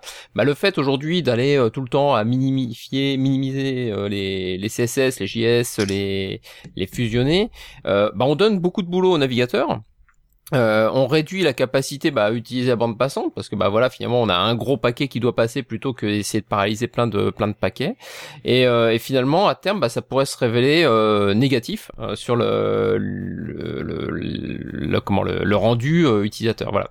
Donc c'était c'est que des questionnements c'est par rapport à, à ce qui se passe dans HTTP2 et tout ça mais je trouvais ça intéressant aussi de se remettre en question par rapport à ce qu'on aux pratiques qu'aujourd'hui on nous dit euh, demande à tout le monde ah oui faut minifier faut faut fusionner etc bah peut-être pas, peut-être pas tout le temps, et euh, effectivement, faut surtout surveiller si euh, s'il n'y a pas un moment où il faudra pas revenir en arrière et, euh, justement essayer peut-être de bah, justement simplifier le travail du navigateur et ce sera peut-être justement plus ces techniques-là. D'accord. Moi j'attends que ça, hein, comme ça je j'ai pas à changer. Comme ça, c'est bon, je touche à rien, ça marche, ça marche mieux. bien. Mais en tout cas, il faut savoir que les navigateurs dit, travaillent dessus. Enfin voilà, c'est ça. Ce que je vois, ce que je vois beaucoup moi, Ah. euh, parce qu'on a refait Hibernate euh, machin, euh, Hibernate.org pardon, Mm. c'est euh, que le serveur sur lequel t'es, euh, ça fait une vraie différence. quoi. C'est-à-dire euh, si euh, déjà il, est bien connecté, qu'il est assez rapide ou pas, si euh, t'as un peu de CDN ou pas. Ça fait une, vraie différence de chargement et des fois ça bloque ta page parce que tu utilises une ressource qui est sur un serveur un peu daubé quoi. Ouais, ça. Mhm. Non mais c'est important, c'est vrai. Il y avait pas une remarque aussi par rapport à IPv6 aussi qui compressait mieux et tout ça? C'est-à-dire pas que du gzip, mais qui est aussi, du coup, ça sert à rien de compresser aussi pour ça? C'est pas IP, IPv6 ou HTTP2 euh, Non, pardon, ou c'est HTTP2, excusez-moi. HTTP2, ouais, qui, qui, lui aura aussi. Tout ça. Mais c'est ce qu'il dit, c'est ce qu'il dit justement sur l'article, bon, euh, mais où effectivement il explique un peu tous les axes de, de travaux aujourd'hui de, de, HTTP2 et euh, où justement, bah oui, tous ces points-là, c'est ce qu'il met en avant. C'est bah voilà, nous on y travaille côté euh, côté protocole et donc mm-hmm. bah faut faire gaffe parce que demain, ça se trouve, ça sera euh, ça sera du boulot pour rien que vous faites du côté des applis. D'accord. Ouais. Enfin après, avant que le mec sur XP il est migré à HTTP2 euh, Windows 8. Points et migré à HTTP2 avec IE, je sais pas combien. Il y a, peut-être encore du temps. On n'est pas rendu. Je suis d'accord. Là, j'ai acheté un serveur euh, SSL pour euh, quelque chose et il me demandait est-ce que vous voulez est-ce la le, le de sécuriser le truc en SHA1 ou SHA2, alors qui recommande SHA2, etc. Par contre, il dit, bah, voilà, euh, ça sera pas forcément compatible avec XP avant SP3, euh, Windows Mobile 5, euh, ça marchera pas, etc. Donc, t'abandonnes des gens, quoi. T'abandonnes des gens. C'est ça. Mm. Et puis, euh, puis il faut dire qu'après on n'est pas aidé parce qu'aujourd'hui on voit que ça s'améliore du côté quand même un peu du desktop. Il y a quand même une Enfin, côté navigateur, on en a trois gros. Euh, les versions, bon, euh, vont dans le bon sens, mais après, c'est vrai qu'il y a aussi le mobile qu'il faut pas oublier aujourd'hui. C'est vrai que ça, ça devient de plus en plus problématique parce que les mobiles, euh, ils vieillissent beaucoup plus lentement. Enfin, on, se retrouve avec des, des mobiles qui qui durent un an, deux ans, trois ans et qui eux n'évoluent pas parce qu'on n'a pas de mise à jour, pas de machin, etc. Avec des vieux navigateurs. C'est vrai qu'aujourd'hui, c'est un peu. Ouais, mais au bout de trois ans, ils sont morts. Ouais, bah ils sont morts au bout de trois ans, mais c'est ça, faut le changer au bout de trois ans. Mais pendant les trois ans, généralement, t'évolues très peu parce que, enfin, ça dépend sur euh, sur Android, je sais que enfin voilà, tu c'est pas toujours simple d'avoir les mises à jour euh, des trucs récents donc euh, bon. Ouais. Non mais je veux dire tu peux en tant que développeur d'appli, tu peux dire trois ans en arrière. C'est ça, faut que tu vises trois ans en arrière, oui, c'est ça. Donc voilà. Je pense. C'est pas mal. C'est mieux qu'un PC hein. Un PC les gens ils les gardent ah, ils peuvent les garder plus ils peuvent les garder plus longtemps mais par contre tu vas mettre à jour dessus ton navigateur alors que sur le mobile tu vas souvent moins mettre à bah, jour. il y a encore des Windows XP avec iOS 6 hein. Tout à fait. Windows XP qui va s'arrêter, c'est ça qu'ils ont annoncé au final. Hein. Au final, euh, ça y est, ils arrêtent enfin chez Microsoft. À première vue. D'accord. Ils ont arrêté là. Ouais, mais du coup, il y a les les trucs de banque, les ATM, ouais, les, les, euh, les distributeurs, qui sont sous Windows. de billets euh, qui ouais. Windows XP. Bref, hein. neutralité du net, bah, qui avait été euh, proposé ou voté par la FCC, en 2011, a été ouais, ça. en 2011 a été cassé par la justice au, je sais pas pour quelle raison. Alors je crois, il, me semble, un peu plus. il me semble me souvenir, j'ai pas sous les yeux, mais il me semble me souvenir que c'était notamment pour les histoires de, de débit, euh, de QoS, etc. Enfin, ils ont réussi à recasser euh, le, tout ce qu'ils avaient fait voter, donc c'est un peu dommage. C'est du côté bon, États-Unis, mais comme d'hab, euh, vu le, la mouvance aujourd'hui, même en France et en Europe, sur la, la, neutralité du net, les problèmes sont un peu partout. Et, et c'est vrai que voilà, ils, ils, avaient voté un certain nombre de lois pour allant dans le sens de la transparence sur bah, sur ce que doivent faire les fournisseurs d'internet là-bas euh, aux États-Unis. Et ils ont réussi bah, donc à démonter tout ça. Euh, et je, effectivement je crois que c'est sur les, les, histoires de bande passante notamment pour euh, dire bah oui bah justement on veut pouvoir mettre de la enfin gérer la, la, qualité de service sur je sais pas quel service à côté de la vidéo etc donc c'est un peu les mêmes problèmes que nous on a chez Free avec avec euh, YouTube, mais là c'est pour des raisons euh, pécuniaires bêtes et méchantes. Mais là ils se disent bah ouais, mais non, si moi je veux privilégier que mes utilisateurs ils aient, euh, je sais pas, tel service très bien, mais celui-là très pas bien, bah voilà, je veux pouvoir le faire. Enfin bref. Donc voilà, donc on en retombe sur ces problématiques d'aujourd'hui de, de, neutralité du net qui, qui, a encore beaucoup beaucoup de mal à à, vivre, enfin à se faire. Hein. C'est ouais. Bah, on verra. Euh, ouais, c'est-à-dire qu'aujourd'hui, on le voit, on le voit un peu chez Free, mais de manière générale, on le voit pas trop. De toute façon, c'est difficile à, à, détecter, quoi. Mais c'est vrai qu'à un moment, ça va, ça va arriver. Je crois qu'AT&T là, ils proposent, comme maintenant, ils ont, ils ont limité les la, la consommation par mois à, à, X. Après, tu, je sais pas si t'es limité ou arrêté, Mhm. etc. Là, ils ont proposé un service qui permet à des boîtes comme Netflix ou Google de vous payer la bande passante. Mhm. C'est-à-dire que la bande passante quand vous allez chez eux sera sera pas pas compté comptée dans votre de votre truc. Et par contre, eux, Voilà. ils payent. Voilà. Donc, en gros, le problème, c'est de monétiser les tuyaux et ils se sont fait reléguer euh, de de superpuissance qui contrôle tout à juste euh, C'est ça. et ça leur va Voilà. pas. Voilà, on va passer à la rubrique People. Donc, euh, Koshuke euh, Kawa- Kawaguchi Kawaguchi, ouais. a été nommé euh, CTO de CloudBees. Donc il était euh, il était chez CloudBees, il avait rejoint, vous vous rappelez quand ils avaient euh, rejoint leur euh, leur leur énergie pour créer, enfin pour fournir euh, de la- l'intégration continue, euh, enfin du support sur l'intégration continue Jenkins, etc. En complément de CloudBees, donc de- au niveau runtime, donc euh, voilà. Et donc bah il a prouvé que visiblement ça se passait bien en interne et donc il a été nommé officiellement CTO. Tout à fait. Après, je pense pas que Sacha faisait beaucoup de techniques euh, récemment, donc voilà. Je pense pas non plus, effectivement. Je sais pas s'il y en avait un avant. Je pense Euh, pas. Bah, il y avait pas non, il n'y en avait pas, je crois. fait. Il n'y en avait pas. Il n'y en avait pas.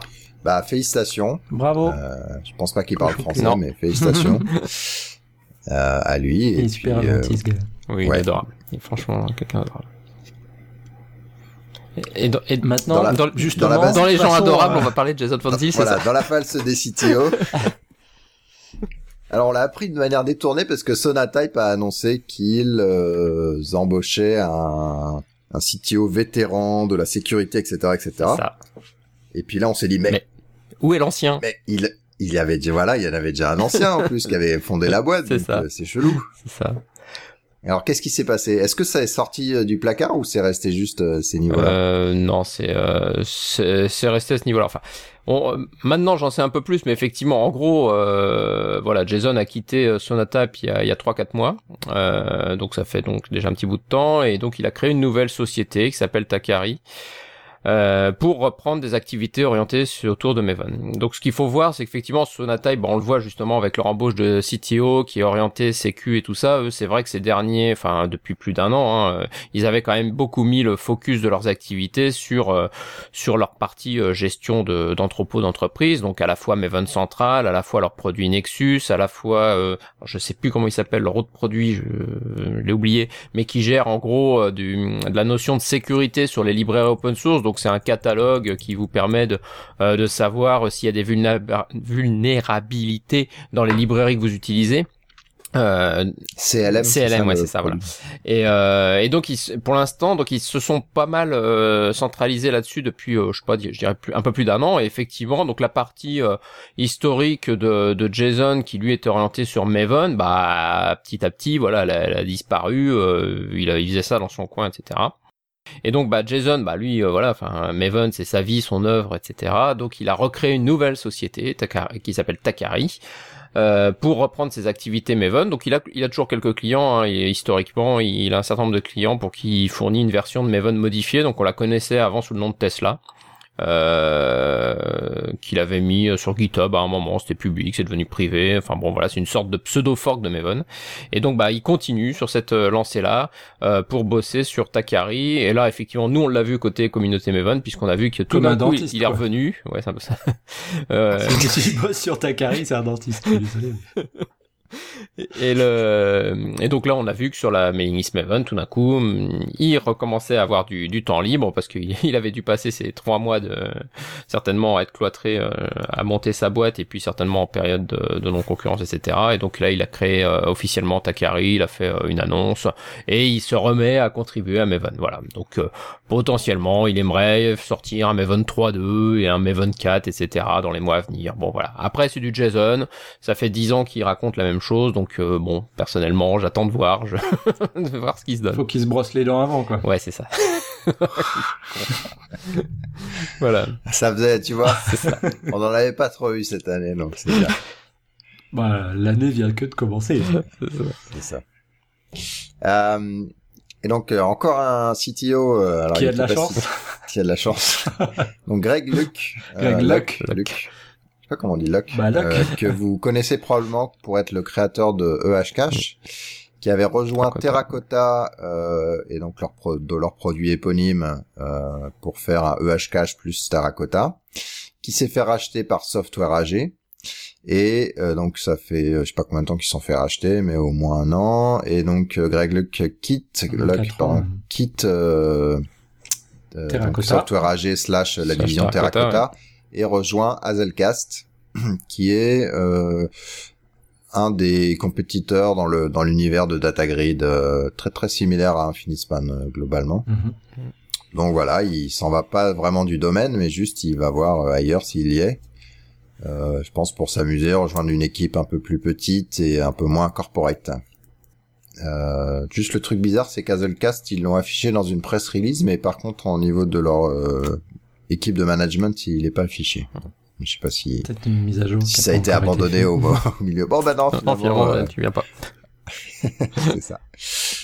Voilà, sinon il y a un article qui dit ne dites pas à ma mère que je suis développeur et je ne l'ai pas lu, donc je vais laisser la personne qui a mis le lien euh, nous en parler. Euh, c'était moi, euh, ça fait longtemps que j'ai lu, mais euh, non, en gros c'était, euh, bah, c'est un peu dans la même lignée de, de ce que disait un peu Antonio tout à l'heure sur le, la liste des 100. C'est vrai qu'en ce moment, bon, voilà, je sais pas, alors je sais pas trop aussi pourquoi, mais on parle de plus en plus de revaloriser, bah voilà, les développeurs, tout ça, c'est bien, machin.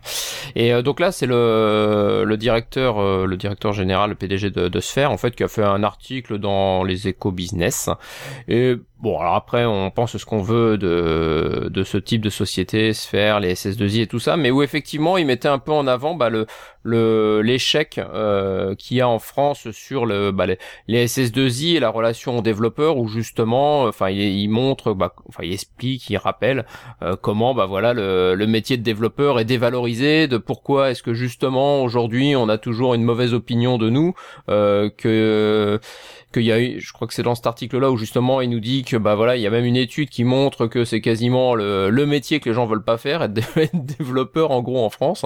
Euh, c'est un des pires, euh, c'est dans les dans les pires classements. Euh, et donc bah voilà, il essaye de, de remettre un peu en avant les choses en disant bah finalement les développeurs c'est plutôt des gars qu'il faut voir. Bah demain ça peut être notre euh, Larry Page à nous, notre Mark Zuckerberg.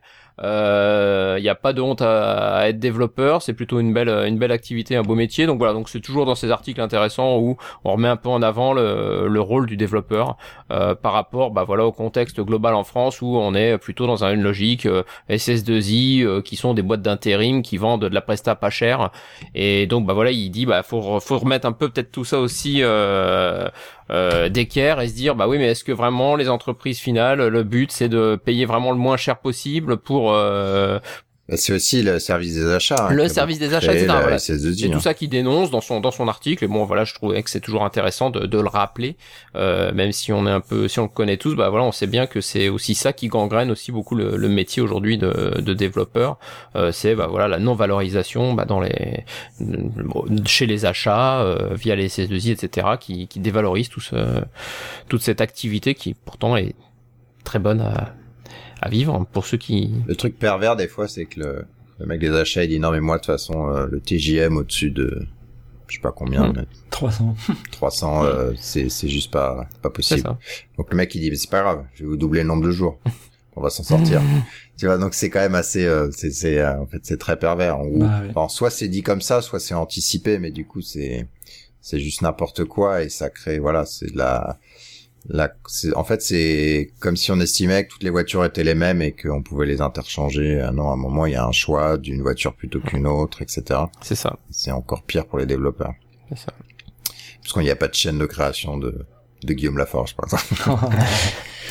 c'est ça, il n'y a pas encore le clonage humain, donc euh, pour l'instant, il euh, faudra faire avec ce qu'on a. Et un, a un autre article donc euh, effectivement que j'ai listé dans euh, qui était donc lui c'est américain celui-là.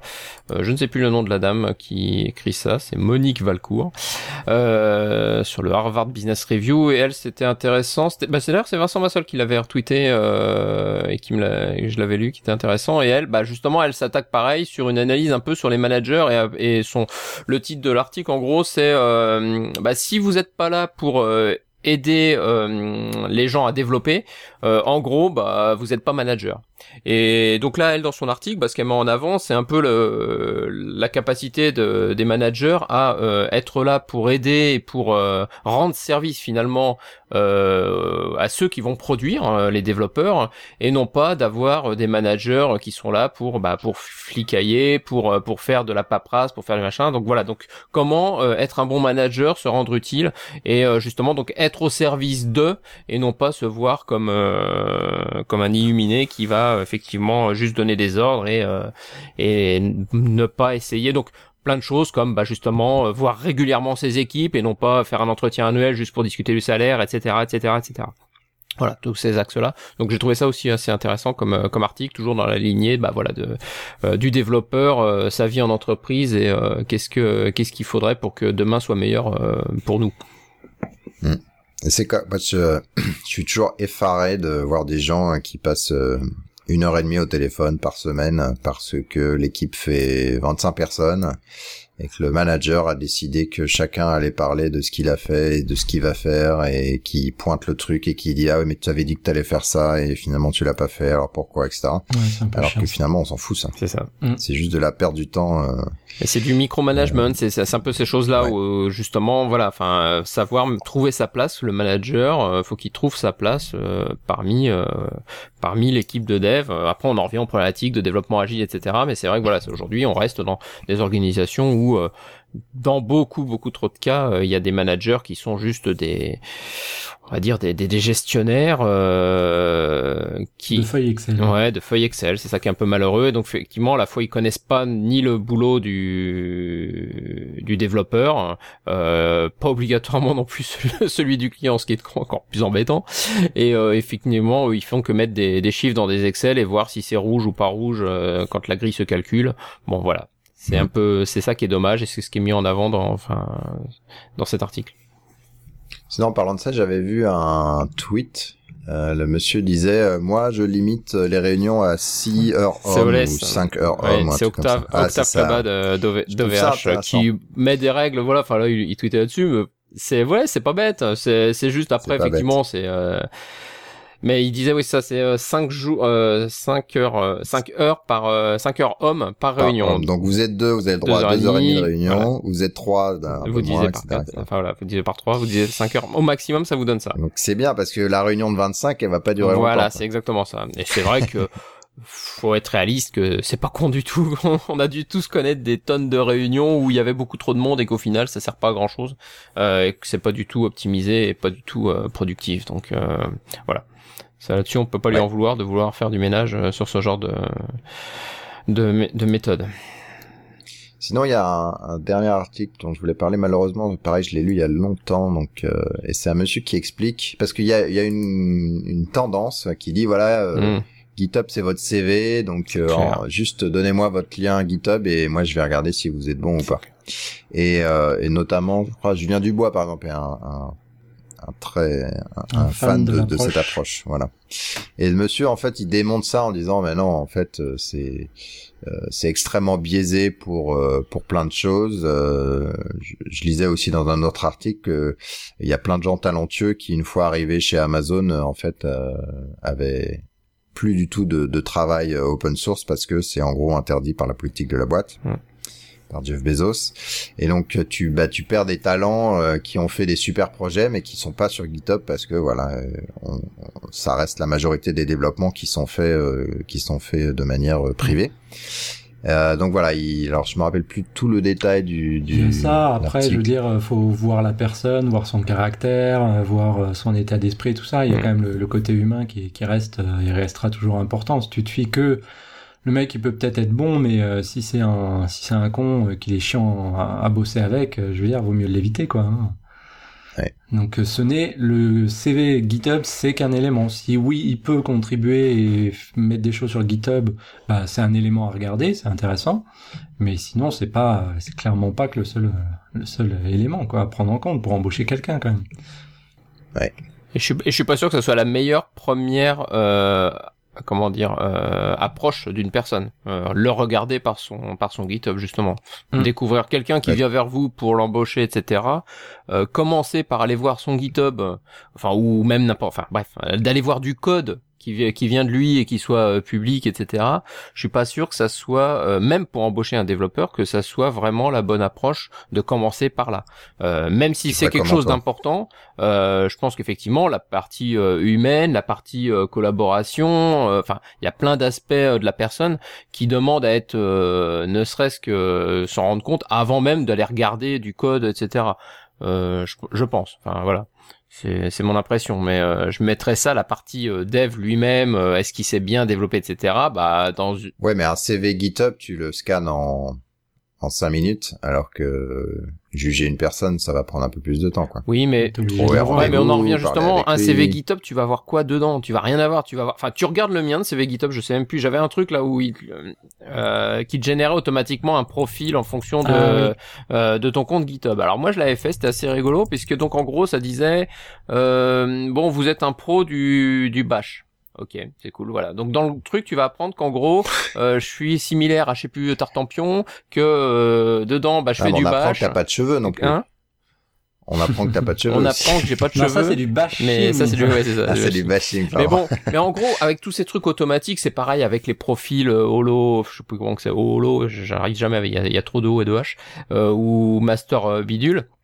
C'est pareil, ça te donne des, Master Branch. ça, te- ouais, master branch. Bon bah voilà, ça te donne effectivement une idée de la personne sur quoi elle a contribué comme projet, euh, s'il bosse la nuit, le jour, etc. Enfin bon, ça encore après c'est super. euh, Enfin, ça demande une analyse pour savoir si vraiment euh, il a fait ça volontairement ou pas de bosser euh, toute la nuit sur sur ses projets.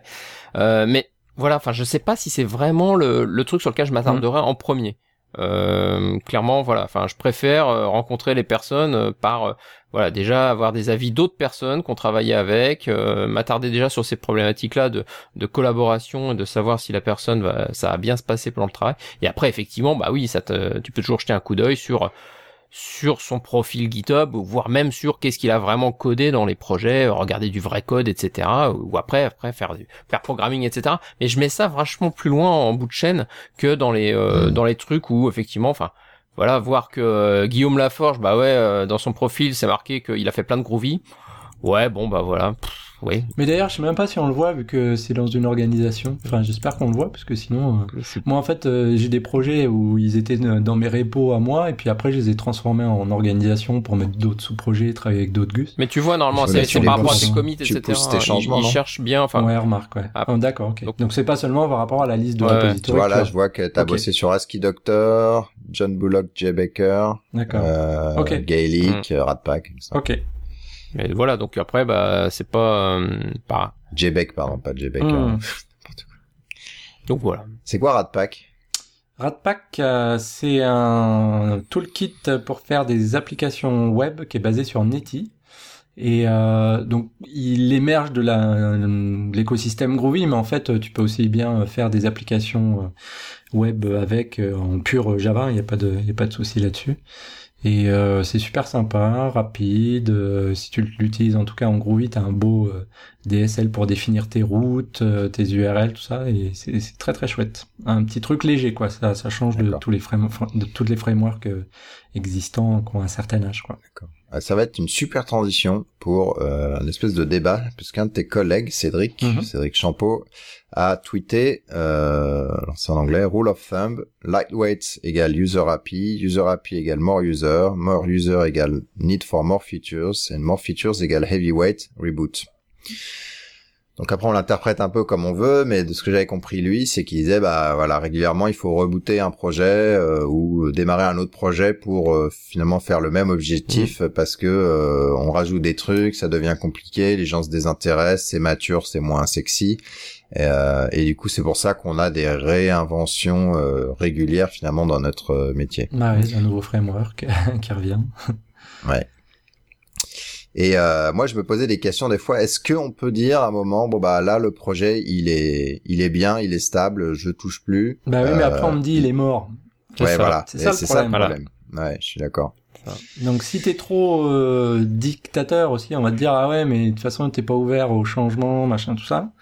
Euh, ou alors on te dit qu'il est mort, ou Mhm. enfin tu vois un projet qui bouge pas, qui rajoute rien, euh, on considère qu'il est mort et on va chercher le nouveau euh, Qui bouge. qui vient de sortir, euh, même s'il est, il fait pas la moitié des choses, même si il est tout buggé, mais parce qu'il y a du buzz dessus. Tu parles de Gradle voilà. à côté de Maven, c'est ça? Non, je pense euh, à tous les X frameworks euh, web en Non, mais je suis général, d'accord, par je suis exemple. d'accord. Mais hein. c'est vrai que c'est super compliqué de trouver un équilibre là-dessus. Enfin, Mm. on le voit dans tous les, les projets qu'on a sait que. Gradle est plus puissant que Maven de toute façon, plus souple et plus rapide et tout Ah ça bon quoi. Mhm. C'est comme Marvel, c'est Hulk versus Superman, et tout Ouais. comme ça. Mais euh, mais c'est vrai que oui, euh, là-dessus Cédric a raison. hein. C'est vrai que c'est pas simple de trouver un équilibre. euh, Enfin, soit on redémarre pour refaire bien euh, et en se reconcentrant sur ce qui peut-être d'ailleurs a changé comme focus. Mais voilà, on perd des users, on, on fait une rupture. Euh, si on continue et qu'on s'entête sur l'existant, bah c'est vrai qu'après on va nous dire ouais, mais alors euh, vous êtes mainstream, alors donc vous évoluez peu, donc euh, bah derrière euh, voilà le, le petit Artempion qui démarre, bah lui il a il a 15 utilisateurs, euh, lui il met des nouveaux trucs tous les jours, bah oui mais il part de rien, il a 15 utilisateurs. Enfin c'est vrai que le la recette est pas simple. Enfin je sais pas si pour ceux qui en ont fait, enfin Bah, euh, tu vois, sur un projet comme Groovy, donc à 10 ans, euh, on continue de le faire évoluer, de rajouter des choses. Mais par exemple, bah, tu peux avoir des, une, enfin, une fonctionnalité X et une fonctionnalité Y. Quelle va être la combinaison entre les deux? Est-ce qu'ils vont bien euh, fonctionner entre les deux? Euh, Par exemple, ça devient de plus en plus compliqué à gérer. Euh, donc, on fait tout ce qu'on peut pour rester simple, élégant et tout, mais c'est c'est toujours un peu un combat, même même en interne, je Mhm. dirais, pour arriver à ce que à trouver le, le, le juste milieu. C'est pas facile. Hein. Et c'est pour ça que bah il y a des fois, euh, il y a un moment. Alors il y a, y a le problème de la backward compatibilité hein, aussi. Mhm. Euh, et là, bah typiquement, euh, Groovy a été très très backward compatible depuis euh, pff, au moins la 1, 1.8. Et là, par exemple, pour la 3, on est en train de se dire, oui, bon, alors il y a quand même pas mal de choses qu'on aimerait changer, corriger, faire évoluer, mais euh, ça va peut-être faire un peu l'histoire de Python 2 et Python 3, là, Mhm. comme ils appelaient ça Python 3000, où bah, tout le monde reste sur Python 2 parce que Python 3000, euh, bah, ça casse des choses, personne euh, n'a adapté son framework pour Python 3000. et ouais c'est ça. ouais. C'est super dur de, de trouver la, le, bon équilibre, quoi. Bah, c'est comme Java d'une manière générale, hein, de toute façon. Enfin, on en, on en revient au même problème euh, au niveau du langage, au niveau de la, du JDK, Ouais, etc. Les API Euh, voilà, qu'on les- n'ose pas déprécater, ou elles sont déprécatées, mais malgré tout, tu les laisses là. Je sais parce pas si que- déprécaté, c'est hyper. Alors, déprécater, euh, tu dis quoi déprécastisation, ouais. Tu les... Je sais même pas comment on dit. déprécier. Tu les déprécies. Ah, déprécie. Waouh, trop bien. J'ai appris un nouveau mot. Non, je connaissais, mais je l'aurais pas retrouvé. Merci pour cette minute euh, linguistique. Voilà, la minute euh, Larousse. Larousse. Sponsoriser cet épisode sponsorisé par le petit Larousse. Oh cool. En parlant de sponsor, euh, contactez-moi. Effectivement. N'hésitez pas. voilà. Non, mais on va pas vous embêter, mais ouais, ça, si faut vous avez, il y a des gens qui m'ont contacté pour, pour, ça, euh, si vous Antonio. avez des opportunités où vous y- que vous- dont vous pensez, euh, envoyez-moi un email à sponsor avec un s arrobas lescascodeurs.com. Voilà. Euh, sinon, euh, il y a deux petits outils de l'épisode. Il y, a un- il y en a un qui s'appelle MailMate, qui est un, un client email, euh, IMAP, etc., etc. Sauf que sa particularité, c'est qu'il te permet d'écrire et de voir tes emails en Markdown. Quelle drôle d'idée. léger. Alors euh, Max Anderson, qui est un, un collègue et ami, euh, voilà, Mm. est, est- est rentré dedans euh, à fond. Il est super content de cet outil-là. Euh, moi, j'ai essayé, euh, ça a pas marché pour moi. Ah oui, ça, ça frisait en fait. J'avais des, des temps d'attente d'une demi seconde entre mes les, les moments où je tapais mes lettres. Alors, je sais pas ce qui se passait, mais en tout cas pour moi, ça marche pas. Euh, mais pour des gens qui euh, ont envie de passer à fond euh, dans le, le markdown, etc. Il y a peut-être qu'il y a quelque chose qui vous intéresse. Mais euh, je crois, donc en gros, tu écris en Markdown et ça t'envoie les mails en HTML, c'est ça? Enfin, ça te les transforme en HTML et ça te les envoie en HTML. Parce que l'autre, il reçoit Voilà. pas du, ma- du Markdown de l'autre côté. Enfin, Non, mais ça envoie en multi. en T'imagines, multi- euh, oui, c'est ça, c'est voilà, c'est converti, voilà, c'est con- converti en multi. T'écris ouais, à ta grand-mère. Oui, voilà, c'est ça, ouais, je, je me vois bien écrire à mes parents en, en, Et moi, je le fais. Hein. non, mais je veux dire, les, pas les. Si, regarde les titres, ça va, c'est compréhensible. Ouais, ouais. Le, le bold, euh, voilà, Alors, tu les vois bien liens, qu'il s'est passé quelque les, chose. les Par contre, liens, voilà, c'est ça. Je dis là, quand tu commences à mettre des liens, des trucs comme ça, les images. Je sais pas. Ouais, les images. ouais. non, pas les images, mais. Non, mais Bref. tu sais, il est encore dans Base 64 à la main.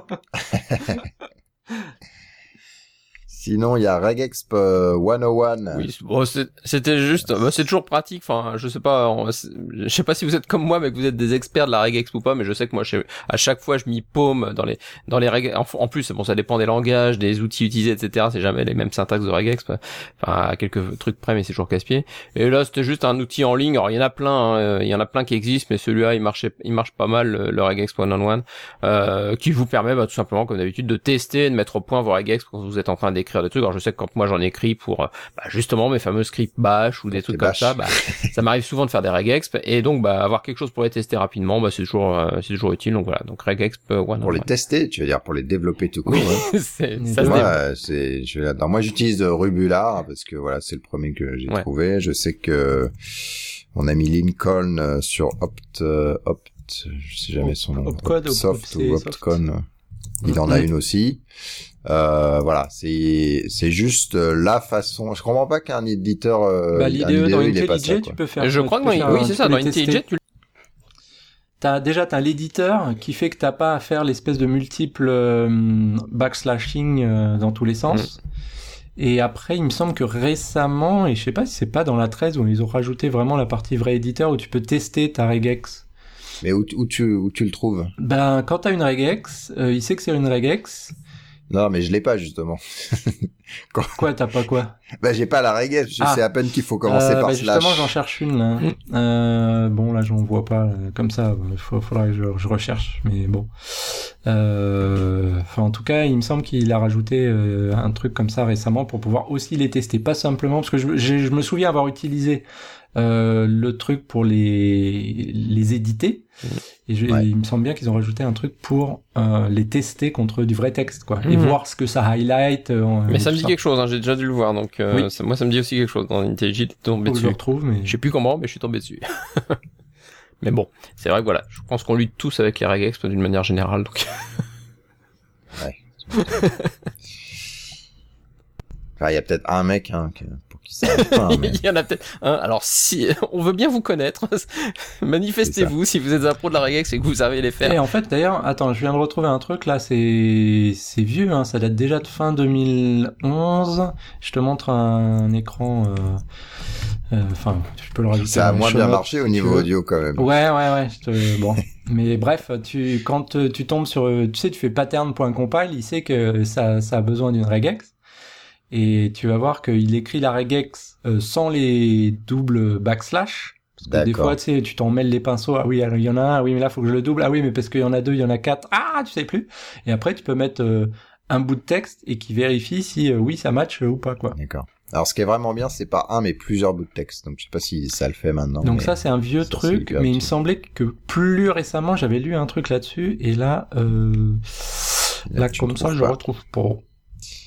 C'est pas grave. Mm.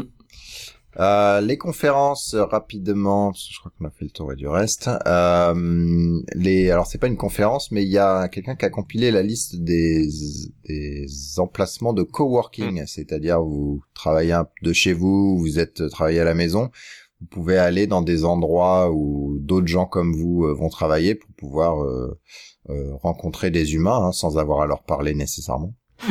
Faut pas exagérer non Euh, plus. Donc il y en a, ouais, bah, l'idée c'est de, quand on est, on est tout barbu, etc., c'est d'aller se raser et puis d'aller là-bas pour euh, avoir une vie sociale, quoi. Donc le coworking, il y en a un certain nombre à Paris, Lyon, Marseille, Toulouse, Bordeaux, Montpellier, Rennes, Nantes, Lille, Lorraine, qui est une ville que je ne connaissais pas, Strasbourg et Le Mans. Voilà. Donc euh, il y en a plus ou moins par ville. Moi j'avais été à celui de Montparis évidemment, mais celui de Nantes euh, notamment quand j'avais été euh, voir euh, mes nos petits camarades de- du jog. Mm. Et c'était la cantine de Nantes d'ailleurs justement. Bon, Et voilà, c'est toujours sympa, ça permet de toujours rien chez moi, donc je resterai d'avoir un toujours peu tout de seul. café, du réseau, euh, voilà. Ouais, il y a plus de café chez moi, vite s'il faut. Euh, sinon, il y a le CFP de Devox, euh, donc là, de toute façon, c'est trop tard parce que j'aurais pas mixé d'ici la fin de, de- de- d'ici dimanche. Euh, sinon, le Braidscamp 2014, donc d'après Nicolas, se déroulera du 21 au 23 mai. Le 21 mai, il y aura un hackerspace et le 22 et le 23, ce sera des conférences et le jeudi soir, une soirée. Et il y a C'est une un- soirée dans la ville ou c'est genre un, un pub crawl euh, comme ils avaient fait avant avant ou... Je ne sais savez. pas. Aucune idée. Il y a un CFP, il y a quoi? Il y a quelque chose? Je sais pas s'il est déjà ouvert. Euh, il bosse dessus, je crois qu'il est en train de le coder, puisque j'ai vu un tweet où il était en train de le coder en Scala, Ah. euh, en Play 2 et je sais plus quoi. Oh non, il va se Donc faire je pense pas que CFP soit plugin. ouvert. euh, Je suis allé sur brightscam.org et il y a un énorme missing plugin parce que non, je n'ai pas installé Flash. Oh, ça doit être pour une vidéo. Non, non, mais ça va pas être ouvert, hein, je pense, le CFP. Euh, Et- il me semble pas. Pas encore. Ok. Voilà. Bon, on vous préviendra s'ils nous préviennent. en gros. Nico Bon, C'est vrai, euh, ça. moi j'ai pas mangé. Euh, c'est l'heure d'aller manger. Ouais. Eh ben, merci à tous de nous avoir suivis. Euh, à la prochaine fois. Euh, je ne sais pas qui on interviewera la prochaine fois. J'ai pas vraiment regardé. Mhm. Il faut que je me. Si vous avez des idées, vous me dites. Et sinon, il faut que je m'y penche sérieusement. D'accord. Ah, C'est long. 1h34, pas mal quand C'est même. long. Tiens, on en a pas parlé de C'est c'est long. long. Ah oui, il y avait le Célon Tour d'ailleurs qui Oui, s'est mais c'est passé. le passé, euh, là, on parle de ce qui va... C'est le passé, voilà. De ce qui c'était sympa. euh, on était dans les locaux de. Je vais dire une bêtise. Je crois que c'est Inria. Iril. Ouais, mais Du groupe, euh, ouais, de l'INRIA. Inri, voilà. Un des laboratoires, un des... Je sais pas comment on c'est super. Ils ont un truc pas loin de la du temps de 13e, donc pas loin de la place d'Italie. Et c'est tout neuf, c'est super bien. Bon, on a pété leur mur euh, escamotable euh, pour transformer une pièce en deux pièces, mais sinon, Hmm. sinon c'était vraiment bien. Et puis il y avait, euh, je sais plus, une quarantaine de personnes, 40-50 personnes. Et donc c'était vraiment sympa, même des gens de de pays non français, quoi. Donc c'était impressionnant de dire on en fait un petit truc comme ça sur le côté, des gens qui ont décidé de prendre le train ou l'avion Cool. euh, pour venir nous voir. Donc ça c'était super sympa. Merci à eux. Voilà. Et ben à, À la bientôt. prochaine tout le monde. Ciao, ciao. À bientôt. Gros bisous.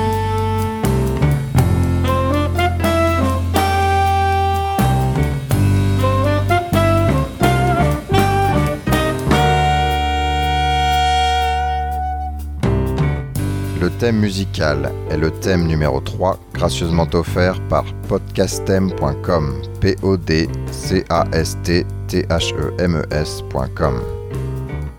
Le logo a été dessiné par Nicolas Martignol, alias le Touilleur Express. www.touilleur-express.fr